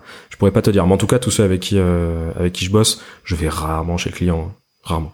Et t'as des, euh, je sais pas, t'as as deux trois euh, conseils, euh, enfin tips euh, sur, je sais pas, des personnes qui euh, ont du mal à faire comprendre à leurs clients, ouais, mais moi je travaille à distance, j'ai l'habitude de travailler à distance. Je sais pas, t'as des, t'as des, t'as des conseils, des, des vécus ou peut-être des retours d'expérience d'autres freelances que tu connais qui ont vécu ça ou pas? Euh, pas pas directement, enfin pas vraiment de conseils, mais un peu tout ce que je viens de dire en fait à l'instant, c'est que c'est faut être hyper, enfin faut être dans l'hyper communication, je pense, plus que dans le. Qui t'en faire un peu trop ouais, au début ouais, parce qu'en fait, vaut mieux pas être le pompier qui arrive Ouais. deux heures après et qui dit voilà non désolé il y avait deux heures de retard mais c'est parce que tel truc j'ai raté mon train machin ou j'enregistre un podcast. Tu vois c'est en fait vaut mieux dire avant bon bah là cet après-midi je suis pas dispo c'est exactement ce que j'ai fait ce matin j'ai dit cet après-midi pas dispo pas dispo du tout comme ça euh, comme ça j'ai pas d'appel j'ai rien mais par contre demain ce sera le feu c'est pas grave. Ouais, mais au moins t'as prévu en amont, Bah ouais, voilà, y a c'est pas de surprise. Et après c'est mon problème c'est c'est mon problème c'est cette nuit je vais je vais rattraper ce que j'ai pas fait cet après. Désolé. Euh, quand j'ai regardé euh, ton site internet, Ouais. tu, tu parles de, enfin, tu mets en avant une de tes, je sais pas si on peut appeler ça une offre ou un service, peu importe, de design sprint, Ouais. justement dont on parlait. Euh, et en allant creuser, je voyais déjà bien joué sur le nom de domaine que ça fait partie des nombreux no- des nombreux noms de domaine que tu Pour, as ouais, pour une fois j'en ai fait un truc. Et j'ai vu que ça, c'était un service à part entière que tu proposes. En plus, avec, euh, enfin, je voyais d'autres freelances, euh, enfin, en tout cas, d'autres. euh, Il y avait Ouais. pas que ta tête euh, sur ce service-là. Ouais. En fait, c'est un, c'est un, en gros, c'est un, c'est ce que je fais actuellement avec euh, certains de mes clients qui me le demandent. Donc parce qu'ils savent que, je- enfin, je, leur ai parlé de la méthodologie design sprint par exemple. Je leur ai parlé de tout ce qu'on pouvait faire avec ça et à quel point c'était cool, même si ça monopolisait des ressources chez eux, que ça coûtait de l'argent, que ça coûtait du temps. Euh, Il y a plein de clients qui commencent à le comprendre. Euh, et surtout, en fait, je suis, je suis en relation avec une agence à Paris qui en vend beaucoup. Et euh, j'ai soit assisté en tant qu'expert UX, soit euh, animé euh, en tant que facilitateur des design sprint pour eux. Et moi, j'en ai fait aussi de mon côté. Donc, en gros, je me suis dit, quitte à le faire, autant que les gens comprennent que c'est un truc à part entière, que c'est une offre, et que, euh, voilà, en gros, le site que tu as vu, je vais pas te cacher que c'est de la lead gen, clairement. Ouais, ok. ouais. C'est-à-dire que il y a des gens qui sont venus me voir via ce via ce site donc Design Sprint à Bordeaux qui me permet d'avoir du coup de l'entrant, euh, du prospect entrant. Il y en a beaucoup que je remets sur euh, sur ma presta classique de du X en fait ou de, du I euh, parce que je leur dis non non mais là c'est overkill d'aller faire d'aller chercher un design sprint sur euh, telle ou telle fonctionnalité ou tel produit ou encore euh, ça m'est arrivé de refuser des trucs parce que c'était beaucoup beaucoup beaucoup trop gros et que ça rentrait pas dans dans la case design sprint. Et, et cette partie design sprint, tu l'as packagé. Enfin, c'est un tarif euh, fixe. Alors euh, non, ça va dépendre de des gens que je dois faire intervenir parce que mine de rien en fait le, le design sprint c'est pas que des gens de chez le client, c'est y compris des gens de chez le client mais surtout euh, des experts de- d'un métier. et, et tu le, cette offre-là, tu la market. Enfin, comment t'en fais parler euh, Je sais pas, tu, au-delà du site internet. euh, Alors au-delà du site internet en fait simplement quand j'ai des clients récurrents qui ont des problématiques qui reviennent parfois souvent, je leur dis mais tu vois c'est un peu le est-ce que vous avez déjà entendu parler de ça? Ouais, ok, je vois. Oui un ou peu non? euh, Ouais, complètement. Et du coup, tu leur présentes le truc, tu leur offres le bouquin, ils lisent, après ils sont convaincus et puis c'est parti. Ouais, complètement. Intéressant. Et tu crées du, tu crées du contenu autour de ça ou? Non, pas du tout. J'ai- J'aimerais, j'ai- j'aimerais écrire, j'aimerais faire des podcasts, j'aimerais faire plein de trucs. Allez, go. hein, c'est parti. Ouais, ouais, go. Bah regarde, la preuve, on en fait un, tu vois. Après, c'est pas moi qui fais le, le montage. du coup, euh, bah ouais, du coup, j'aimerais, j'aimerais, euh, j'aimerais, mais j'ai pas le temps. Et c'est peut-être une excuse de dire que j'ai pas le temps. Je vais dire que je ne prends pas le temps. Tu veux pas prendre le temps aujourd'hui? Enfin, c'est pas ta priorité. C'est pas ma priorité, ouais. C'est pas ma priorité. Tu, tu disais que t'avais beaucoup de, la plupart de tes clients sont les clients récurrents ou tu fais Ouais. comme du. Mais je fais, mais euh, si si, ça m'arrive de faire du one shot, mais en gros, euh, on va dire que je sais pas, hein, j'ai pas les chiffres en tête, mais tu, tu, tu, ça, ça m'étonnerait pas du tout que 50% de mon, mon chiffre d'affaires ce soit du récurrent. Et comment t'expliques ce récurrent? Est-ce que c'est par rapport à ton, à ton activité? Ou euh, enfin, je sais pas, y a, y a, toi tu mets en place des, des, des systèmes pour justement. Je pense que c'est vraiment intrinsèque à la, à mon métier. C'est-à-dire que tu auras toujours des besoins en, design techniquement, tu vois. C'est et un client euh, un client qui, a besoin en gros de un jour il va avoir besoin de de ouais pour sa campagne Facebook Ads. Le lendemain il va lancer un mini site pour OP le surlendemain il va développer une application pour de l'événementiel. Et en fait bah, chaque fois on pense à toi. Ou sinon on te recommande auprès d'une autre une autre boîte qui, qui a des besoins similaires et euh, ouais je sais pas je pense que ouais je pense que c'est ça, ça dépend quand même pas mal de, du cœur de métier quoi et, et du coup sur cette récurrence là t'arrives à moi, je l'ai pas encore vécu puisque je suis dans ma première vraie année où je suis vraiment à temps plein. Mais est-ce que, je sais pas, t'augmentes tes tarifs au fur et à mesure des, je sais pas, des, des semestres, des années ou, ou c'est compliqué? C'est un peu compliqué. Tu resterais chez Free si tous les ans ils augmentaient ton. Bah c'est ça. je me pose la question de. Je, je sais pas en fait si c'est quelque chose qui se pratique, j'en sais rien. Je sais pas du tout. En tout cas, moi je le fais pas. Et euh, et, et, surtout le truc c'est que j'ai pas de comment dire. Maintenant on est obligé de mettre un tarif un, un TGM. T'es obligé de dire, bah moi, mon temps pour une journée, ça vaut X. T'es obligé parce que quand t'es sur des plateformes de freelancing, quand t'es sur, euh, même quand t'as des demandes entrantes, ils te disent, vous êtes à combien? Et donc là, t'es obligé de sortir un chiffre. Mais derrière, en fait, quand on te dit, bah maintenant, il y a euh, 10 écrans en UX à pondre pour une application qui fait de la livraison de repas, bah en fait, euh, souvent, euh, le TGM, il veut plus rien dire, quoi. Il veut plus rien dire. Donc, franchement, comment je ouais, comment je comment je j'estime un projet c'est euh, c'est encore souvent à la louche et euh, si j'ai bien estimé tant mieux parce que je suis dans les clous et si j'ai mal estimé tant pis je travaille un peu plus mais euh, et du coup ma tarification je l'augmente pas tant que ça et euh... et t'arrives quand même à décorréler du coup entre le tarif euh, tu vois, par exemple, sur, sur des propals, tu, tu, tu, tu, fais la conversion en, en, Alors, jour ou euh, En fait, euh, maintenant, ce que je fais surtout avec les clients récurrents, c'est qu'au début, c'est, j'étais hyper précis dans mes devis. Tu dis, bon, bah, je vais passer tant de temps sur tel truc, tant de temps sur euh, machin. Tu mets à chaque fois une ligne égale un prix, un nombre de jours. Et du coup, tu, tu continues comme ça, tu fais ça. Donc ça, ça, pendant un temps, ça fonctionne. Et plus ça va, moins j'ai de lignes sur mes devis, et plus c'est euh, création d'une application, 20 écrans, euh, parce qu'en fait on a fait le brief ensemble, je sais exactement ce qu'il faut faire. Et là c'est un tarif, il y a même plus de jours ni quoi que ce soit, c'est bon, ça coûte tant. Et, tu penses que ça c'est l'expérience en fait. Ouais, dire, voilà. ouais, ouais, carrément. En fait c'est l'expérience, c'est-à-dire qu'au bout d'un moment tu vas te dire euh, pour ce qu'on m'a dit, ce qu'on m'a pitché, euh, les besoins en créa, ils vont y en avoir pourtant à peu près. Si j'arrive à faire ça dans ce budget-là, je suis bien. En gros, c'est ça souvent. C'est est-ce que je suis content si je finis ça pour ce prix-là? Oui, en plus, toi, tu as, de l'expérience, tu mm. as de plus en plus de, euh, de, de clients, de marques, et donc, euh, du coup, ton expertise, entre guillemets, euh, euh commence à aussi à mm. augmenter, donc tu peux te permettre d'avoir moins de justification, de, de, de, moins entrer dans les détails. Exactement, exactement. Et puis, tant qu'on parle tarification aussi, il y a un truc qui arrive souvent avec les, avec les clients récurrents. Ça, je m'y attendais pas du tout, mais en fait, au final, maintenant, c'est quelque chose que j'ai pris en compte, et, et quand tu le sais, tu le sais. C'est qu'en fait, souvent, maintenant, ils arrivent avec un budget, parce que même eux, de leur côté, ils se rendent compte, tu vois, si tu l'as, si t'as fait euh, cinq fois plus ou moins la même chose pour eux euh, l'année dernière, bah ils vont se dire bon bah de toute façon ils vont nous facturer la même chose. En fait, ils viennent avec un budget. Et ça, ça m'était jamais arrivé. C'est en gros de dire bon bah ils ont forcément un budget en tête, mais ils te le disent pas. C'est-à-dire que tu vois, ils attendent un peu le, hein. coup de poker de se dire oh yes, il est 10% moins que ce qu'on avait prévu, cool. Bah là en fait, clairement, il y a moi j'ai deux trois clients là qui viennent à chaque fois, ils me disent bon bah il nous faut ça, voici la deadline et on attend le budget. T'es chaud? Et du coup, à chaque fois, bah oui, souvent je suis chaud parce qu'ils visent juste, parce qu'ils ont l'habitude de travailler avec moi et ils savent ce que je produis en, avec tel budget en fait. Et du coup, la problématique qui est, euh, c'est de euh, quand tu sens que tel client, par exemple, peut avoir une certaine récurrence demain, ouais. bah le risque, c'est que tu vois, si tu te prices trop bas, ouais. bah en fait, t'es un peu embourbé dans piégé. le truc ouais, pendant, piégé.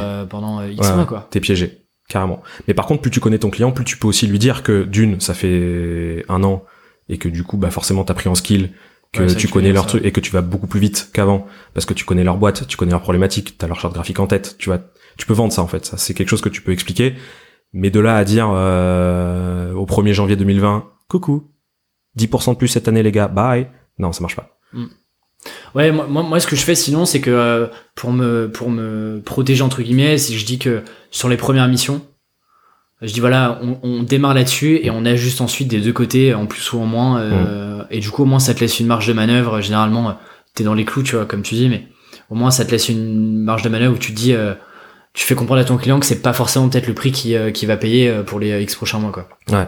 Mais ça dépend en fait en vrai ça dépend tellement du produit que t'as que t'as à faire tellement de la créa que t'as à faire. Mmh, complètement. Tu vois, tu peux pas, tu peux pas vendre une créa avec euh, 10 millilus euh, le même prix que juste de l'UX sur un onboarding d'une appli. En fait, c'est, ça marche pas comme ça. Donc c'est vrai, c'est, c'est hyper dur en fait. Hein, c'est un truc qu'on n'apprend pas en plus de faire des Ah bah, estimations. Personne. Hein. Personne l'apprend. Et puis même quand tu vois des, des personnes qui sont censées être expertes là-dedans, des fois font ça au doigt mouillé. Des fois quand tu vois les, les backstage des, des réunions euh, clients et que toi t'es juste euh, en tant que consultant et que tu vois les trucs et tu fais, waouh la vache, ils ont mis 20 jours pour ça. Des fois c'est chaud, hein, c'est chaud. Et j'aimerais pas être le client. Oh, bah, tant, Donc, en même euh, temps, en tant que client paye. euh, ouais, mais du coup c'est un peu, ouais, c'est un, c'est un peu compliqué ouais, ça aussi, tu vois. C'est, euh, c'est-à-dire que tu, ouais, forcément c'est un... Est-ce qu'on est du bon côté? Bah, c'est toujours le but du jeu. Hein, mais, Ouais. mais non, mais c'est vrai qu'il y a, y a peu de ressources. euh, c'est toujours compliqué de- d'avoir une méthode euh, à appliquer euh, sur tes tarifs où tu te dis, bah voilà, step 1, tu fais ça, ensuite tu fais ça. y a- J'ai l'impression que avec tous les, les freelances que je rencontre, c'est euh, chacun a un peu ses propres techniques, euh, Ouais. suivant les clients, euh, euh, si tu connais bien le client, si tu as une récurrence justement ou pas. euh, Enfin, En fait, c'est tellement, ouais, c'est, tellement peu normé. On vend pas des boîtes, on vend pas des voitures. Une voiture, bah voilà, tu as une grille tarifaire, tu sais combien ça coûte. Mais d'ailleurs, tu penses quoi des Il y a de plus en plus de. euh, tu vois, le risque, c'est que euh, tu te, tu, tu crées des packages, des offres qui Mhm. sont déjà tarifés avec un prix fixe. Mhm. T'as, enfin, t'as déjà euh, travaillé avec des freelances qui font ça. euh, Non, je comprends l'intérêt, hein, je comprends totalement l'intérêt, mais je vois aussi le risque que euh, si tu prends un freelance, de toute façon, en tant que client, c'est aussi pour la flexibilité, c'est aussi parce que tu peux demander des trucs complètement custom. Et, et en fait, le fait de, de, de, de faire un package déjà établi avec un prix et tout, en fait, ça veut dire quoi? Ça veut dire que c'est quoi? C'est un nombre de temps que tu vas allouer au projet, c'est un livrable que tu vas produire? Tu vois, qu'est-ce que ça veut dire en fait au final derrière? Et, euh, et le problème, c'est que moi, je sais que je suis pas suffisamment carré euh, dans mes méthodologies euh, pour m'appliquer ce genre de tarification. C'est impossible parce que sinon, je sais que je vais les trois quarts du temps, je vais dépasser, je vais pas être rentable, ça va pas m'intéresser. Et euh, tu vois, parce qu'au final, pour que ça soit intéressant aussi euh, d'afficher, afficher un prix comme ça, euh, pour que ça soit intéressant pour un client, faut pas non plus que ça soit trop cher. Donc, pour moi, c'est peut-être un peu risqué dans le sens où tu peux te dire, ouais, si je mets une offre à, je sais pas, j'en sais rien, euh, 20 000 balles le design sprint, parce que ça peut coûter techniquement jusqu'à ça, en fonction des experts que tu fais venir, que tu dois rémunérer et tout, je suis quasi sûr que j'aurai aucun prospect sur mon site, Ouais. par exemple, tu vois. versus euh, lui Versus- pitcher le, Ouais, le rencontrer, ouais, euh, exactement, en discuter. euh, exactement. Lui expliquer comment ça marche et tout. Le, Tout dépend du panier, quoi. voilà, bien le préparer. Et puis surtout, même derrière, lui dire, bon, bah, t'as pas ce budget-là, c'est pas grave, on va te faire un design sprint, mais pour moins cher. On va, on va être moins nombreux, on va peut-être y passer moins de temps, on va te faire un micro en trois jours au lieu, d'en- au lieu de cinq. Tu vois, c'est, c'est-à-dire que on a cette capacité en tant que freelance à être hyper, euh, hyper agile sur, sur la façon dont on va, Dont on veut travailler. dont on veut travailler avec le client et tout, que de faire une offre packagée, ok c'est cool, mais ça veut dire quoi? C'est-à-dire qu'à chaque fois tu vas faire du copier-coller de ce que tu, de ta méthodo, et, et- et dès que le client va te demander quoi que ce soit, en plus, est-ce que tu mets un additif? Est-ce que tu fais un nouveau devis? Est-ce que tu lui dis, bah non, maintenant faut passer à l'offre premium. En fait, je sais, je sais que pour moi ça marchera jamais parce que je suis pas suffisamment, euh, je suis pas suffisamment carré en fait.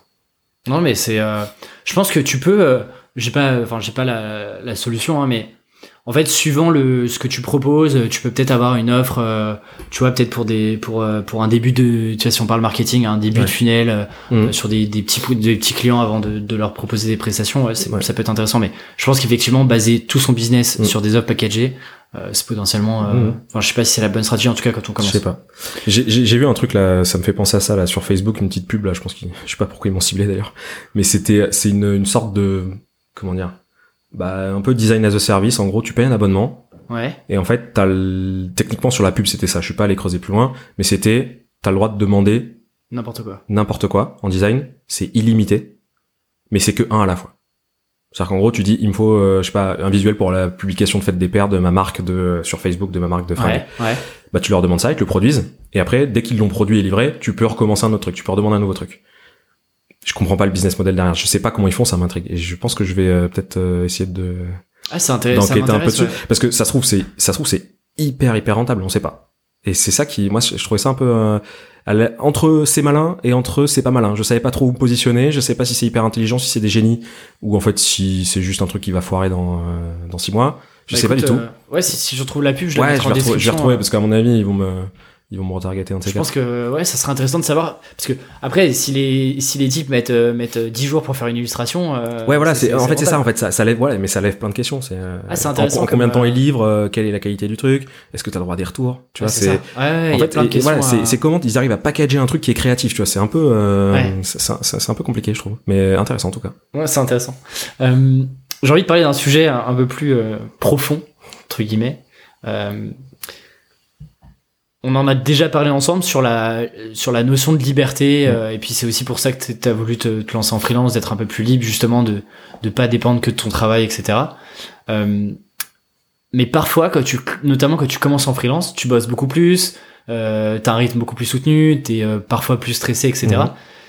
Et du coup, on se dit, est-ce que euh, associer euh, liberté et freelance, euh, c'est pas finalement un peu un mythe ou euh, T'as t'as un avis là-dessus, toi, toi c'est Euh, comment tu vois cette relation, ce rapport euh, freelance, liberté, euh, gestion de ton temps? Au début, forcément, en plus, quand tu te lances, t'es certainement t'es jeune, plus ou moins, et puis t'as les t'as les reins, je pense, pour euh, encaisser euh, les heures de taf et, euh, et bosser non-stop pour gagner plus. Euh, le truc, c'est que tu sais pourquoi tu le fais en tout cas. C'est-à-dire que techniquement, si tu fais bien ton taf, plus tu bosses, derrière plus plus t'as de blé. C'est mathématique. Euh, après, il faut bien bosser pour pouvoir tenir aussi avec tes clients, avoir des clients récurrents et que ça devienne des partenaires. Voilà, faut que ça, faut que tu délivres quoi. Faut que tu livres quelque chose de, de satisfaisant pour tes clients quoi. Euh, mais au-delà de ça, en gros, je, je, moi je saurais pas. Je me, en fait, moi personnellement, je me suis jamais dit, euh, euh, là je peux, là je peux pas, là je peux plus. Genre, là j'ai plus suffisamment d'heures dans ma journée. Ça m'est rarement arrivé. Et les fois où ça m'est arrivé, c'est parce que j'étais, euh, parce que j'avais eu des impératifs, des choses que, voilà, des, des trucs random qui te tombent dessus et tu peux pas le gérer quoi. Mais sur une, un planning classique, j'ai jamais eu personnellement de de- de- d'énormes problèmes en me disant bah là je, je pourrais jamais y arriver. Aujourd'hui, là, toi, toi, tu te sens, tu te sens libre euh, dans Ouais, ton ouais, activité euh, Ouais carrément, ouais carrément. Même si euh, même si je pense que techniquement euh, la plupart de mes proches euh, ou plus ou moins proches euh, imaginent pas le taf que j'abats en termes de quantité. Euh, je sais pas, ils doivent certainement. Ouais, c'est quoi la vision de tes proches Ça m'intéresserait. Est-ce que Ouais. tu, tu connais un peu la vision euh, que les gens Euh, que tu côtoies ont de- de ton activité ou pas? Ouais, ouais, oui, oui, forcément, mais forcément, puisqu'on en discute.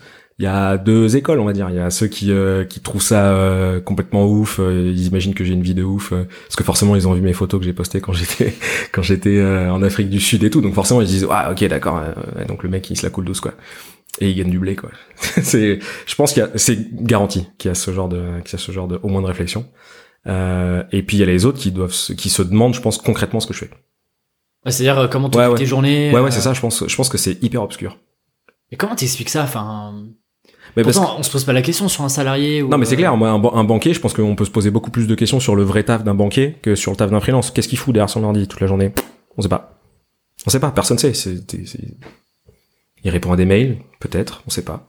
Mais en tout cas, quand t'es freelance, ouais, il y a cette espèce de de, de, de, flou artistique autour de des de, de, un mythe, tu vois, de qu'est-ce qui qu'est-ce qu'il fout, qu'est-ce qu'il fout. euh, Et puis encore en, en plus quand ton métier est un peu particulier, et ce qui est souvent le cas quand t'es freelance parce que c'est des, souvent des métiers euh, neufs, tu vois, des trucs qui sont pas non plus là depuis des années.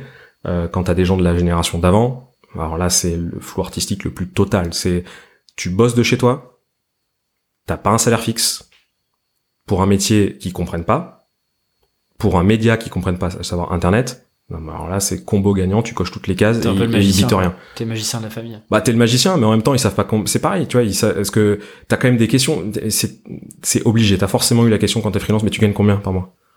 En fait, je suis incapable de dire combien je gagne par mois. Je peux tout juste te dire ce que je gagne par an parce que je le déclare à la fin de l'année.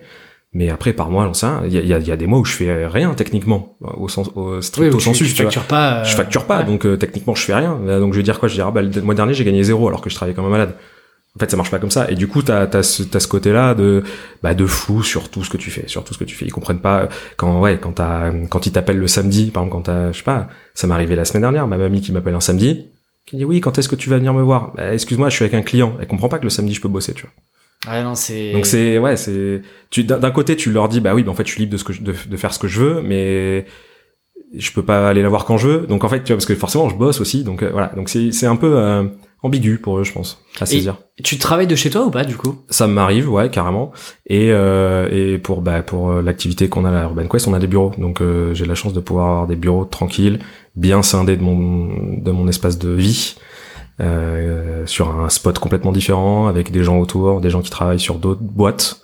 Donc ça, ouais, ça fait de, un peu de, un peu d'émulsion, donc c'est cool. Et, et, ça, tu penses que ça a eu un impact? Ouais, Je te pose la question parce que c'est vraiment les questions que je me pose en ce moment. Ouais, ouais. Tu vois, juste derrière moi, il y a, y a, le bureau dans, sur lequel je travaille.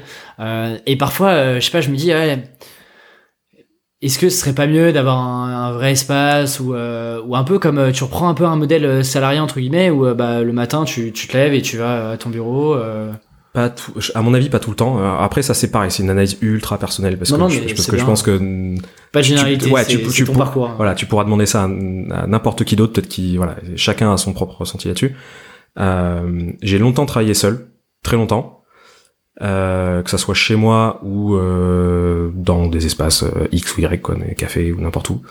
et ça m'a, je suis arrivé à un point où ça m'a saoulé. Ça m'a saoulé parce qu'en fait d'une, t'as le frigo à disposition et c'est pas bon pour ton métabolisme. Deux, t'as la télé devant toi et c'est pas bon non plus pour ton cerveau. Donc il y a plein de trucs en fait qui font que et puis même la motivation, euh, je sais pas, le fait de pas voir de gens et tout. Même si je suis un grand solitaire de base, je pense que je me je, me satisfais de de, de, de ouais, je, peux être tout seul très longtemps, ça me dérange pas. Euh, mais en fait, tu te rends vite compte que même si t'es comme ça, en fait, t'as envie de voir des gens, t'as envie de discuter, t'as envie de parler, t'as envie d'avoir de t'as envie d'avoir une, ouais, une relation avec des gens, que ça soit professionnel ou non. Et, euh, et le fait d'avoir des bureaux maintenant, ça, effectivement, ça me, ça me stimule dans le sens où déjà, euh, même si je bosse pas avec ces gens-là, euh, le fait d'arriver à 11 heures, je sais pas pourquoi. Oui, t'as ce petit truc où t'as ce truc. Merde, ils sont déjà tous là. Mais, je, mais ça, je leur dois rien à ces gens-là. C'est des gens qui bossent comme moi, euh, voilà. Je leur dois rien. Mais arriver à 11h, je sais pas, je me sens pas bien. Et du coup, bah, depuis, bah, j'arrive moins à 11h. Bon, ça m'arrive complètement même d'arriver des fois à 14h, de me bouffer un bout là-bas, travailler une heure et de repartir. Mais, parce qu'il y a cette liberté-là de me dire, je peux bosser chez moi quand même, quoi. Si j'ai euh, du taf à battre, j'ai pas envie d'écouter les gens, euh, je me mets chez moi, musique à hmm. fond, je bosse, tu vois. Et, mais, mais d'avoir un bureau, c'est, à mon avis, primordial. Pas tout le temps. Pas tout le temps. T'arrives, euh, du coup, euh, quand tu bossais chez toi, euh, t'arrivais quand même à te déconnecter, je sais pas, à te faire des pauses dans la journée ou? Euh, ouais, ouais, mais en fait, c'est en, en, fait, en vrai, non, en vrai, c'est hyper facile. La technique, c'est de te dire, je bouffe pas chez moi. Toujours. C'est quitte à ce que tu fasses ta bouffe hein, chez toi, mais je ne mange pas chez moi. Ah, c'est une bonne. je, je l'avais pas vu comme ça. Ouais. Et pendant un moment, je l'ai fait parce que je commence à vraiment me renfermer et tout. Et le fait de se dire, bon bah voilà, j'ai ma popote, bim, dans le sac à dos J'appelle un gars qui bosse à 10 euh, minutes en vélo. Ah, tu viens, on va au parc, bim, hop là, tu manges. Tu manges, tu discutes, voilà, hop. Lui, il repart à son taf, et toi, tu rentres chez toi. Et en fait, tu te mets cette règle-là, t'es même pas obligé de le faire tout le temps. Tu dis, bon allez, mercredi, vendredi, je bosse pas, je bouffe pas chez moi. T'es obligé de sortir, du coup. Ah, c'est une bonne, euh, c'est une bonne, euh, c'est une bonne idée. Ah, carrément. Ah, ben, je, je vais tester. Ah, bah, teste. Je teste. si jamais il y en a qui veulent manger avec moi. euh, toi, du coup, aujourd'hui, t'as encore ce réflexe de vouloir travailler toujours plus pour gagner plus, ou euh, ou t'as atteint le, le, enfin le euh, l'épanouissement financier. Euh. Non, mais en tout cas, est-ce que t'as, c'est quoi la, c'est quoi la motivation aujourd'hui euh, euh, dans ton activité de free? Si t'en as une d'ailleurs. Je sais, bah tu vois, c'est une bonne question. Je sais pas. Je sais pas. Je sais pas en fait. Là maintenant, je pense que c'est devenu. J'ai mon rythme de, de croisière là-dessus. Ouais. ça marche comme ça ça marche très bien. Euh, et j'ai encore du temps pour faire des activités que je kiffe, pour apprendre des trucs, pour aller faire du sport parce que j'en ai besoin, pour aller voir des potes. Là, je pense que l'équilibre est pas mal. En vrai, l'équilibre, il est même très bien. Et euh, j'ai même le temps pour lancer un side project. Donc en fait, euh, Ouais, pour l'instant on est bien. Mais d'ailleurs, j'ai vu que tu vois, donc t'as as fait euh, Cape Town euh, pendant un mois où t'es parti, euh, où t'avais euh, avais deux ou trois clients, il me semble, ouais, ouais, ouais, avec lesquels tu travaillais. Mm, mm. Là, j'ai vu que récemment t'es parti à Tenerife et Porto, non? Euh, Tenerife, euh, Lisbonne, Lisbonne, c'était Lisbonne, c'était pour le pour le kiff avec ma copine, mais Tenerife, ouais, c'est je rejoignais je rejoignais un, un pote à moi qui bosse chez 8fit, l'application de fitness à, à Berlin, et une fois par an, en fait, ils envoient toute leur équipe dans une destination plutôt cool. Tenerife plutôt cool. Euh, ils les envoient, ils leur payent euh, du coup des Airbnb et un espace de coworking. Donc en gros, ils délocalisent leur boîte. Hein. Techniquement, ils délocalisent la boîte pendant un mois. Euh, c'est super cool parce que ça rend les gens fidèles à la société, ça ça fait un peu d'émulsion, les gens Ouais, ils ont envie de bosser, team building, machin, ouais. ils rencontrent les gens parce que du coup tout le monde loue des grandes baraques euh, entre eux, donc voilà. Bon bref, ça c'est super cool. Et puis surtout ils avaient des plus un tous. Donc en, en gros, euh, ils, ils étaient autorisés de ramener une personne Ok, trop cool. comme ça, tu vois. T'en as profité. Bah j'en ai profité de ouf, ouais, carrément. Et, et c'est des choses que tu fais souvent de. Tu, voy... tu voyages ou pas euh, Ouais. en travaillant? Euh, en travaillant, en fait, bah, je voyage. En gros, euh, le truc, c'est que je m'interdis pas de partir, par exemple. euh, ouais, si je, il y a un pont, je sais que techniquement, j'ai un pote qui que je peux rejoindre dans telle ou telle ville en France. Je vais me prendre un petit billet de train. On va passer, euh, on va passer euh, quatre jours à Marseille euh, pour aller voir les calanques. En parallèle, on va travailler et puis après, on revient. Quoi. Ça, ça, ça peut m'arriver. Et je me l'interdis jamais, surtout, parce que j'ai le choix de pouvoir me dire, mais en fait, qu'est-ce qui m'empêche de travailler quatre jours à Marseille? Rien, hein, rien du tout, rien du tout. et, et par exemple, si je reprends Captain, c'est quoi les. Sans refaire toute ton, ton Ouais. aventure à Captain, mais qu'est-ce que t'en retires le fait d'avoir travaillé aussi loin? Euh, tu vois, c'est pas comme si. Enfin, Alors- est-ce que c'est comme si tu travaillais finalement dans une autre ville en France où il y a, des- il y a vraiment des vrais Alors, changements? pour- non, pour Cape Town, non. En fait, ça change quasiment rien pour la simple et bonne raison que euh, on est quasiment sur le même fuseau horaire. Oui, c'est vrai que c'est bien le Donc, mais donc en fait, ouais. voilà, je pense que clairement, je fais la même chose euh, à Bali, admettons. Je pense que c'est un peu plus compliqué. Quoique je connais même pas le décalage Je horaire crois de Bali. 7 heures, Bon, 6 heures peut-être, je sais plus. ouais, c'est un peut-être, ouais, c'est, c'est un commence à être chaud. ça commence à être chaud parce que à partir du moment où quand les clients t'appellent, euh, techniquement, tu peux être, euh, tu peux être au pieu. C'est peut-être un peu plus compliqué. Cape Town, c'était assez simple au final parce que bah finalement quand t'es en train de quand t'es sur Slack, bah t'as juste une heure de décalage avec les gens. Donc Et- euh, Et tu t'organisais comment euh, Parce que tu vois, quand t'es dans un nouveau pays, t'as Ouais. aussi envie de découvrir, Ouais, envie ouais. de... Euh, c'était le matin on me laisse tranquille je fais mes euh, je fais euh, je fais tous mes euh, je traite mes mails je fais tous mes projets je mhm. gère mes je gère mes clients et puis l'après-midi on fait des trucs un peu plus euh, un, peu plus quoi. un peu plus chill un peu plus cool Ok.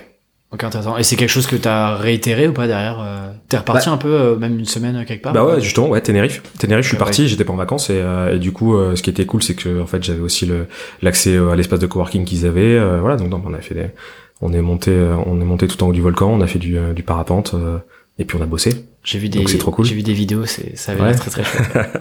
J'ai envie qu'on aborde le, le dernier sujet qui était effectivement, t'en parlais du side project, Ouais. euh, qui fait aussi partie de l'angle du podcast. Euh, et c'est un des avantages d'ailleurs côté freelance, c'est que t'organises ton temps, euh, peut-être pas au début, mais en tout cas à terme, comme un peu comme tu veux, et Ouais. donc tu peux allouer du temps et de la ressource potentielle Carrément.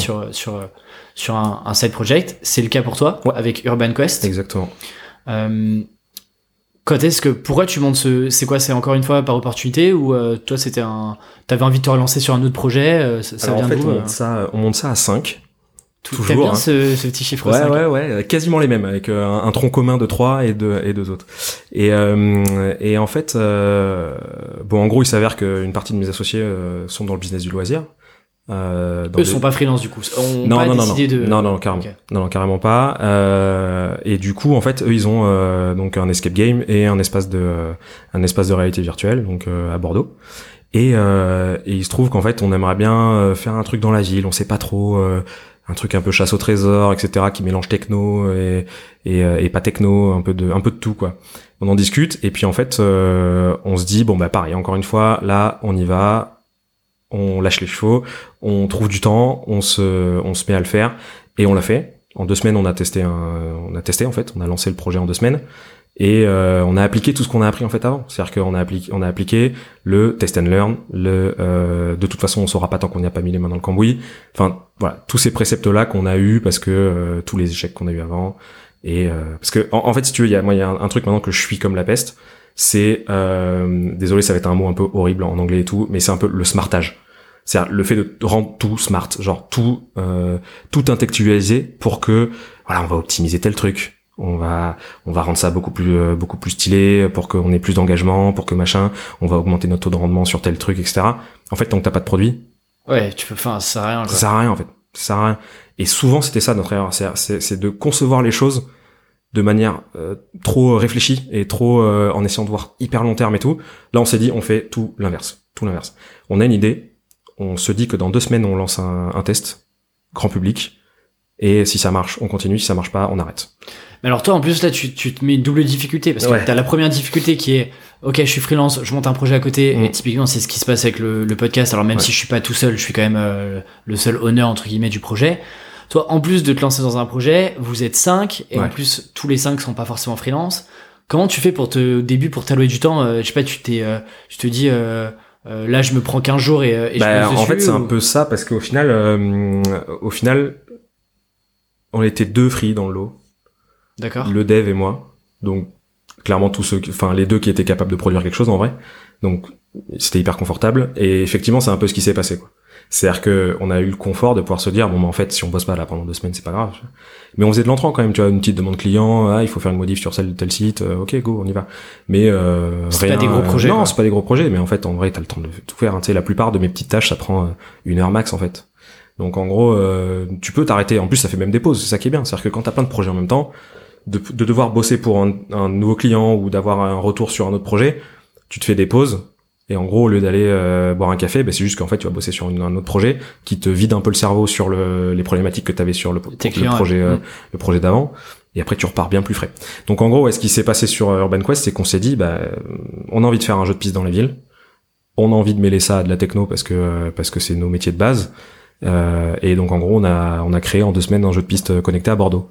Et on s'est dit, on va le tester, on va le faire tester, on va le mettre euh, dans les mains de clients potentiels. Ça, c'était l'année dernière. Hein. Ça, c'était en avril dernier, ouais, avril 2018. Et, euh, et du coup, bah, ça a pris de ouf, ça a pris de ouf parce que les gens étaient trop contents. Donc nous, c'est ce qu'on voulait en fait. On voulait pas forcément que ça prenne de ouf en termes de chiffre d'affaires ou quoi que ce soit. On voulait que les gens en fait, ils trouvent, ils trouvent de l'intérêt à jouer à ça et qu'ils soient contents à la fin, qu'il y ait une, qu'il y ait une, voilà, qu'il y ait une satisfaction client suffisante pour qu'on se dise bon ben on va y passer du temps. Et comment tu communiques? Enfin comment tu fais connaître le, le sans rentrer trop dans les détails mais globalement c'est quoi c'est Comment euh, tu, tu, tu réalises ce test-là en un peu grandeur Alors ce test-là, on a l'avantage d'avoir dans nos associés du coup des mecs qui ont un escape game. Ah oui, ok. Donc en gros, euh, en fait, c'est exactement la même cible. C'est des, des gens un peu gamers, euh, là, qui aiment bien se divertir et tout, avec des concepts un peu originaux. Et là, tu leur proposes un truc qui mixe un peu tout, et en plus c'est dehors, et en avril à Bordeaux, il fait quand même pas, pas mal beau. Bah les gens ils sont contents. Et tu leur proposes ça, tu leur dis en plus c'est gratuit, bim. Voilà. là, on a toujours pas de pricing, on a toujours pas de nom on n'a rien en fait. Tu vois, on fait des tests juste pour voir si ça marche. Et vous sentez qu'il y a quand même un truc. Quoi. Et on sent qu'il y a une traction, qu'il y a quelque chose qui, qui se dégage, que les gens sont très contents et trouvent ça, trouvent le potentiel, le, le, le potentiel du, du jeu, trouve ça assez ouf. Et euh, donc là, on se dit bon bah ok, ça y est, on, on continue avec ce prototype-là, il fonctionne, on continue. Et en attendant, en fait, on développe une application solide avec les, les reins solides pour que ça puisse être joué à plein de gens. Et entre-temps, tombe un énorme contrat euh, pour un team building de 250 personnes à Bordeaux. Donc euh, pour utiliser Urban Quest. Pour utiliser Urban Quest. La Poste.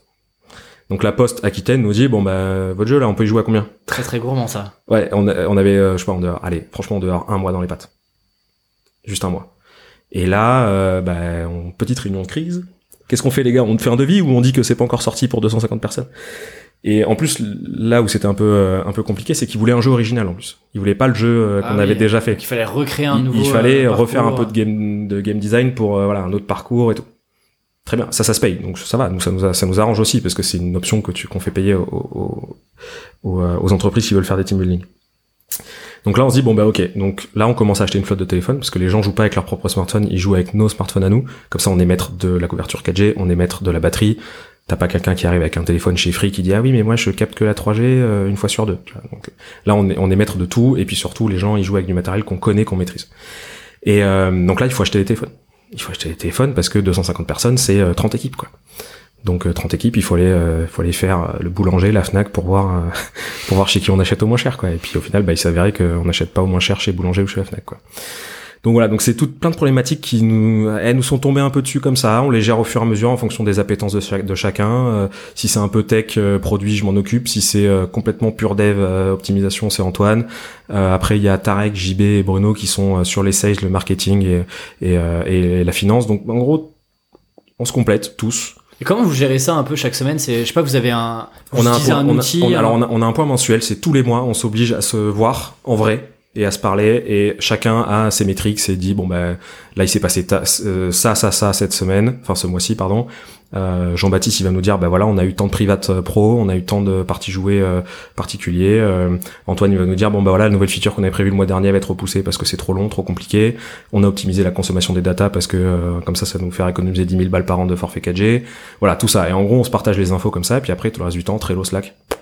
Et, euh, et, euh, et, ces réunions-là, vous en profitez pour vous fixer un peu chacun des objectifs en mode voilà, voilà ce que je, ouais, carrément, ce que je faire pour le prochain mois. Exactement. Et en fait, le truc, c'est comme ça qu'on a décidé, par exemple, qu'on allait lancer une franchise.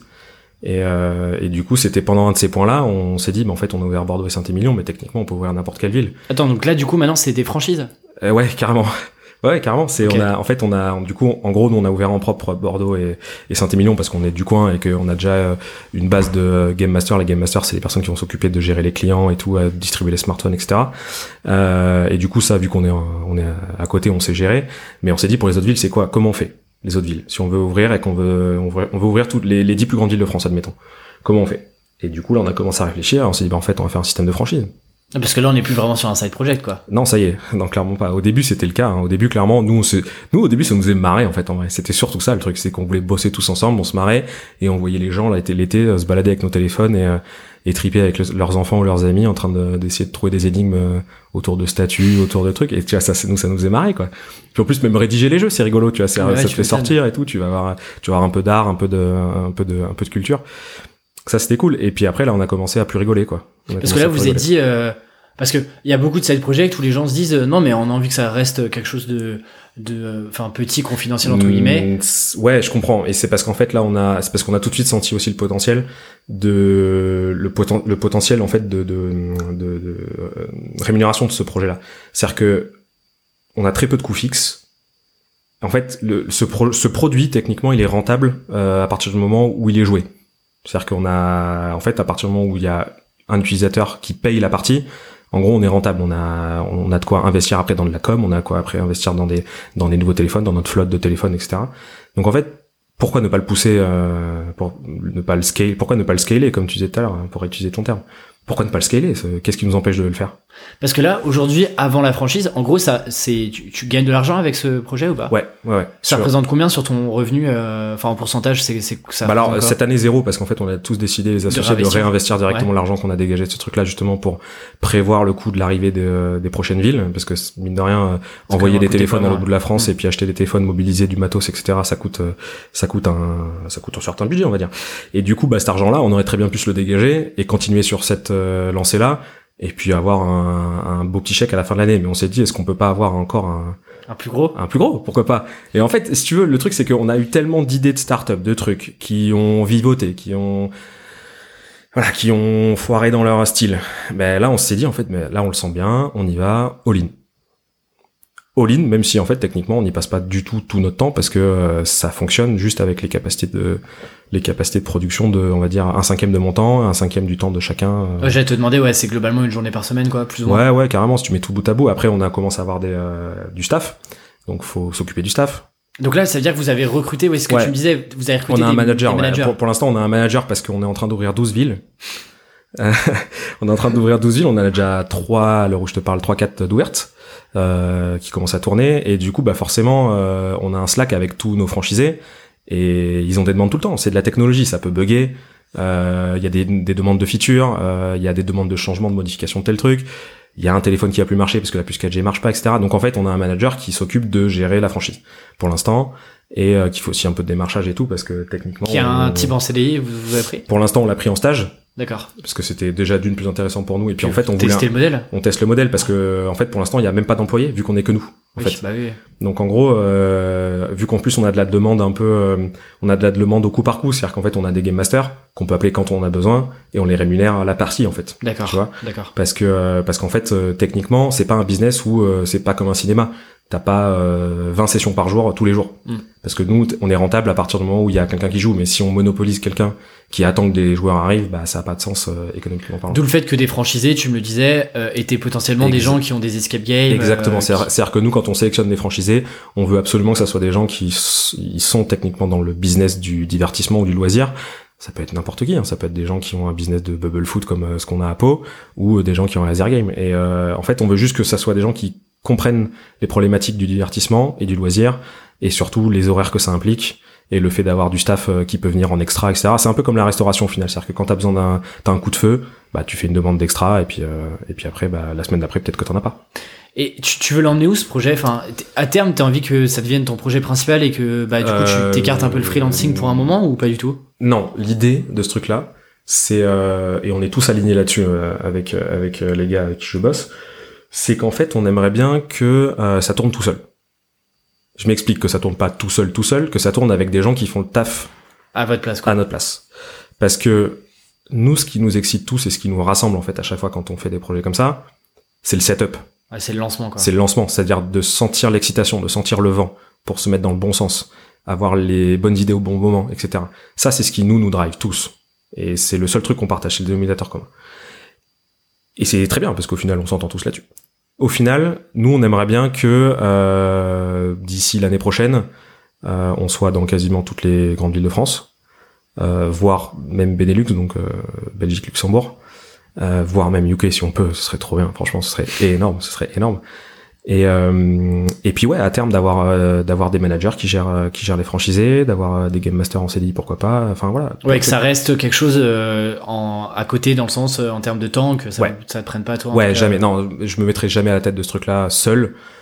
D'une part parce que j'ai pas envie, parce que j'ai pas envie, ce serait complètement renier ce pourquoi je bosse depuis des années en fait, ma liberté. Donc en gros, euh, non, je préfère, euh, je préfère euh, laisser ça à des gens qui pourraient y mettre beaucoup plus de cœur que moi. Mais en tout cas, ouais, monter le projet, de toute façon, c'est ça qui nous excite tous.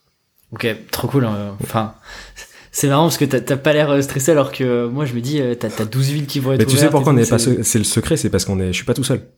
C'est vrai que là... je suis pas tout seul en fait. Moi, mon business freelance, il, il repose que sur mes épaules, donc ça me, ça me procure suffisamment de stress Pourtant, je suis pas quelqu'un de stressé. Voilà, c'est juste mon seuil de tolérance au stress. Il est là-dessus, il s'arrête là, et, euh, et, je le gère très bien. Par contre, effectivement, si j'avais à gérer Urban Quest tout seul, mais je m'effondre, je m'effondre. Surtout en, avec les objectifs qu'on se fixe, parce que on se chauffe un peu, quoi on se chauffe tous, on se dit ouais non mais ça on le sent bien et tout. C'est là c'est vraiment un coup de feeling et parce que dès le départ c'est un coup de feeling Urban, Quest.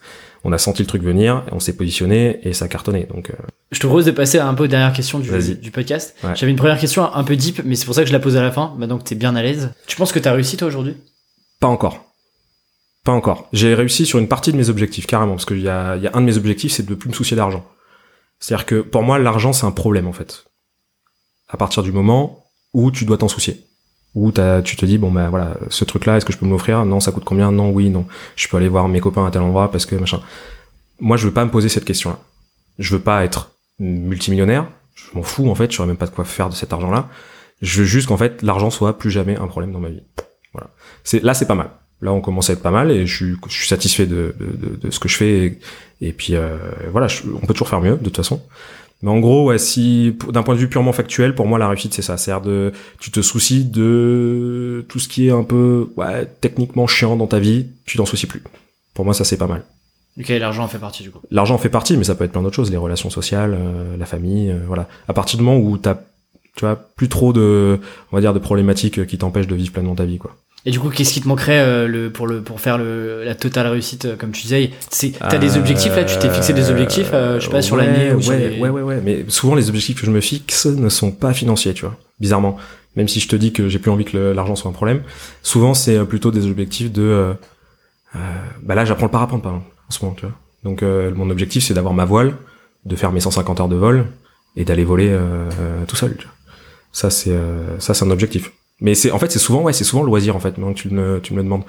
Alors que ce qui me drive plutôt pour le boulot ça va être le le côté euh, je j'engrange suffisamment pour plus que ça devienne un problème. Euh, et de l'autre, t'as envie d'avoir un maximum de temps pour justement faire tous ces loisirs-là. Ouais, carrément. Bah, tu vois, tu vois j'aurais appris un truc aujourd'hui. Ouais, carrément. Voilà, le podcast est fait pour ça. L'introspective. Euh, est-ce que t'as as un livre dernièrement qui t'a marqué, que tu recommandes euh... euh alors dernièrement non, bah du coup vu que tu me l'as enlevé, ouais, non mais je conseille de toute façon quoi qu'il arrive Design Sprint, c'est de Jake Knapp. Euh, ça, c'est le truc que j'ai le plus offert. C'est à chaque fois que j'ai des potes qui bossent dans la tech, qui sont dans une startup ou qui qui s'intéressent un peu à ce que je fais et tout, le bouquin, bah, Design Sprint, euh, c'est trop bien à lire en plus parce que c'est pas, il explique pas que la méthodologie. C'est ultra pratique. Hein. Alors c'est très pratique et surtout en plus c'est que c'est pas. Euh, alors t'as deux parties, tu vois, t'as la partie un peu storytelling où il te raconte comment c'est venu euh, mm. dans sa mm. tête, comment mm. ça a mûri et tout, comment il applique aussi dans les startups de chez Google. Donc c'est super cool parce que t'as des cas vraiment pratiques. Et puis derrière effectivement t'as le guide, t'as une sorte de guide. Donc euh, ouais ça ça pas mal aussi bah, du même auteur Make Time aussi pour ceux qui ont qui ont des gros problèmes de gestion de de euh, j'arrive pas à répondre à mes mails je suis euh, complètement submergé par des demandes clients j'arrive pas à gérer les trucs. Moi, c'est un bouquin qui t'a bien aidé Non, je moi j'ai lu par curiosité parce qu'on me l'a ah, conseillé. D'accord. j'ai j'ai pas trop ce genre de problème parce que euh, justement je suis assez light en fait sur je t'avoue hein, que bah, tu le sais bien hein, que je suis assez euh, assez light sur le comment dire sur la planification. Franchement dans dans mon métier en tout cas euh, c'est au jour le jour. C'est aujourd'hui je fais ça. Demain je fais ça. Je vais pas aller planifier des trucs. Les seules planifications que j'ai dans mon job c'est je dois rendre tel livrable à telle date et c'est le seul truc vraiment, c'est le seul truc que je m'impose parce que sinon bah je, serais en retard tout le temps. Mais c'est le seul truc que j'ai. Je vais pas me faire des milestones de dire ah, je vais aujourd'hui je vais, je vais de 8 à 10 je bosse pour ce client, de 10 à 13 je vais aller faire ça, de 13 à 14 euh, je mange avec tel mec. En fait, c'est euh, pour moi c'est beaucoup trop de galère pour pas grand chose euh, au niveau résultat. Donc donc je préfère me laisser un peu un peu vivre. Et puis parfois ça me fait des belles frayeurs parce que je me rends compte que j'avais complètement oublié qu'il y avait un livrable à faire pour demain. Et ben c'est pas grave, je cravache. Et puis c'est C'est comme ça que je bosse en fait. C'est je cravache. non mais c'est pour ça aussi que je voulais t'avoir sur le podcast parce que euh, je pense que je vais un peu à contresens euh, par rapport à tout ce que t'as eu avant. Ouais, et puis on est même, même nous deux on est vachement différents. C'est à dire que moi euh, si je fais pas ce qu'on appelle un peu du time boxing où je mhm. me dis pas ok bah euh, tu vois, moi tous les dimanches, euh, les dimanches, je prévois un peu ma semaine et tout. Je sais que toi tu fonctionnes pas comme ça, donc euh, c'est bien aussi de se dire qu'il y a des gens qui réussissent très bien et qui le vivent très bien, de de pas mettre des process là où ils en ont pas besoin, de de sur, sur surprévoir. donc donc c'est bien. Il y a, peut-être des gens pour qui c'est pas fait. et, je pense que c'est un bon exemple. Quoi. Ouais, carrément. Mais je, je te cache pas que ça, ça, ça peut te valoir des énormes frayeurs de, de, de, de bosser comme ça. Parce mais que, tu avec, enfin, mais tu, tu dis avec. Voilà. Euh, et là, je passe le bonjour à tous mes clients qui découvrent qu'en fait, j'ai aucun planning. Voilà. On leur reverra pas le podcast. Il y, y, a des romans. Il y, y, a un roman que tu, tu lis des romans toi ou pas? Euh, Ouais, depuis très longtemps, je suis sur un roman parce que je le lis en tout petite bribes parce que la traduction française c'est une catastrophe et je vais commencer, je pense, à réfléchir à l'acheter en anglais. C'est euh, Fondation euh, d'Isaac ah Asimov, qui est très bien. Ouais. Franchement, là, non, moi j'aime. Alors, je sais pas quelle version t'as, mais moi c'est une catastrophe. En français, la... alors j'espère que c'est pas le roman original qui euh, qui fait ça, mais en tout cas la traduction que j'ai en français, pas ouf. Mais l'histoire me rend me rend fou. L'histoire me rend fou. est dingue, et euh, voilà. Donc je pense là je réfléchis pas mal à me l'acheter en anglais pour euh, pour recommencer en anglais pour être sûr d'avoir d'avoir tout saisi quoi.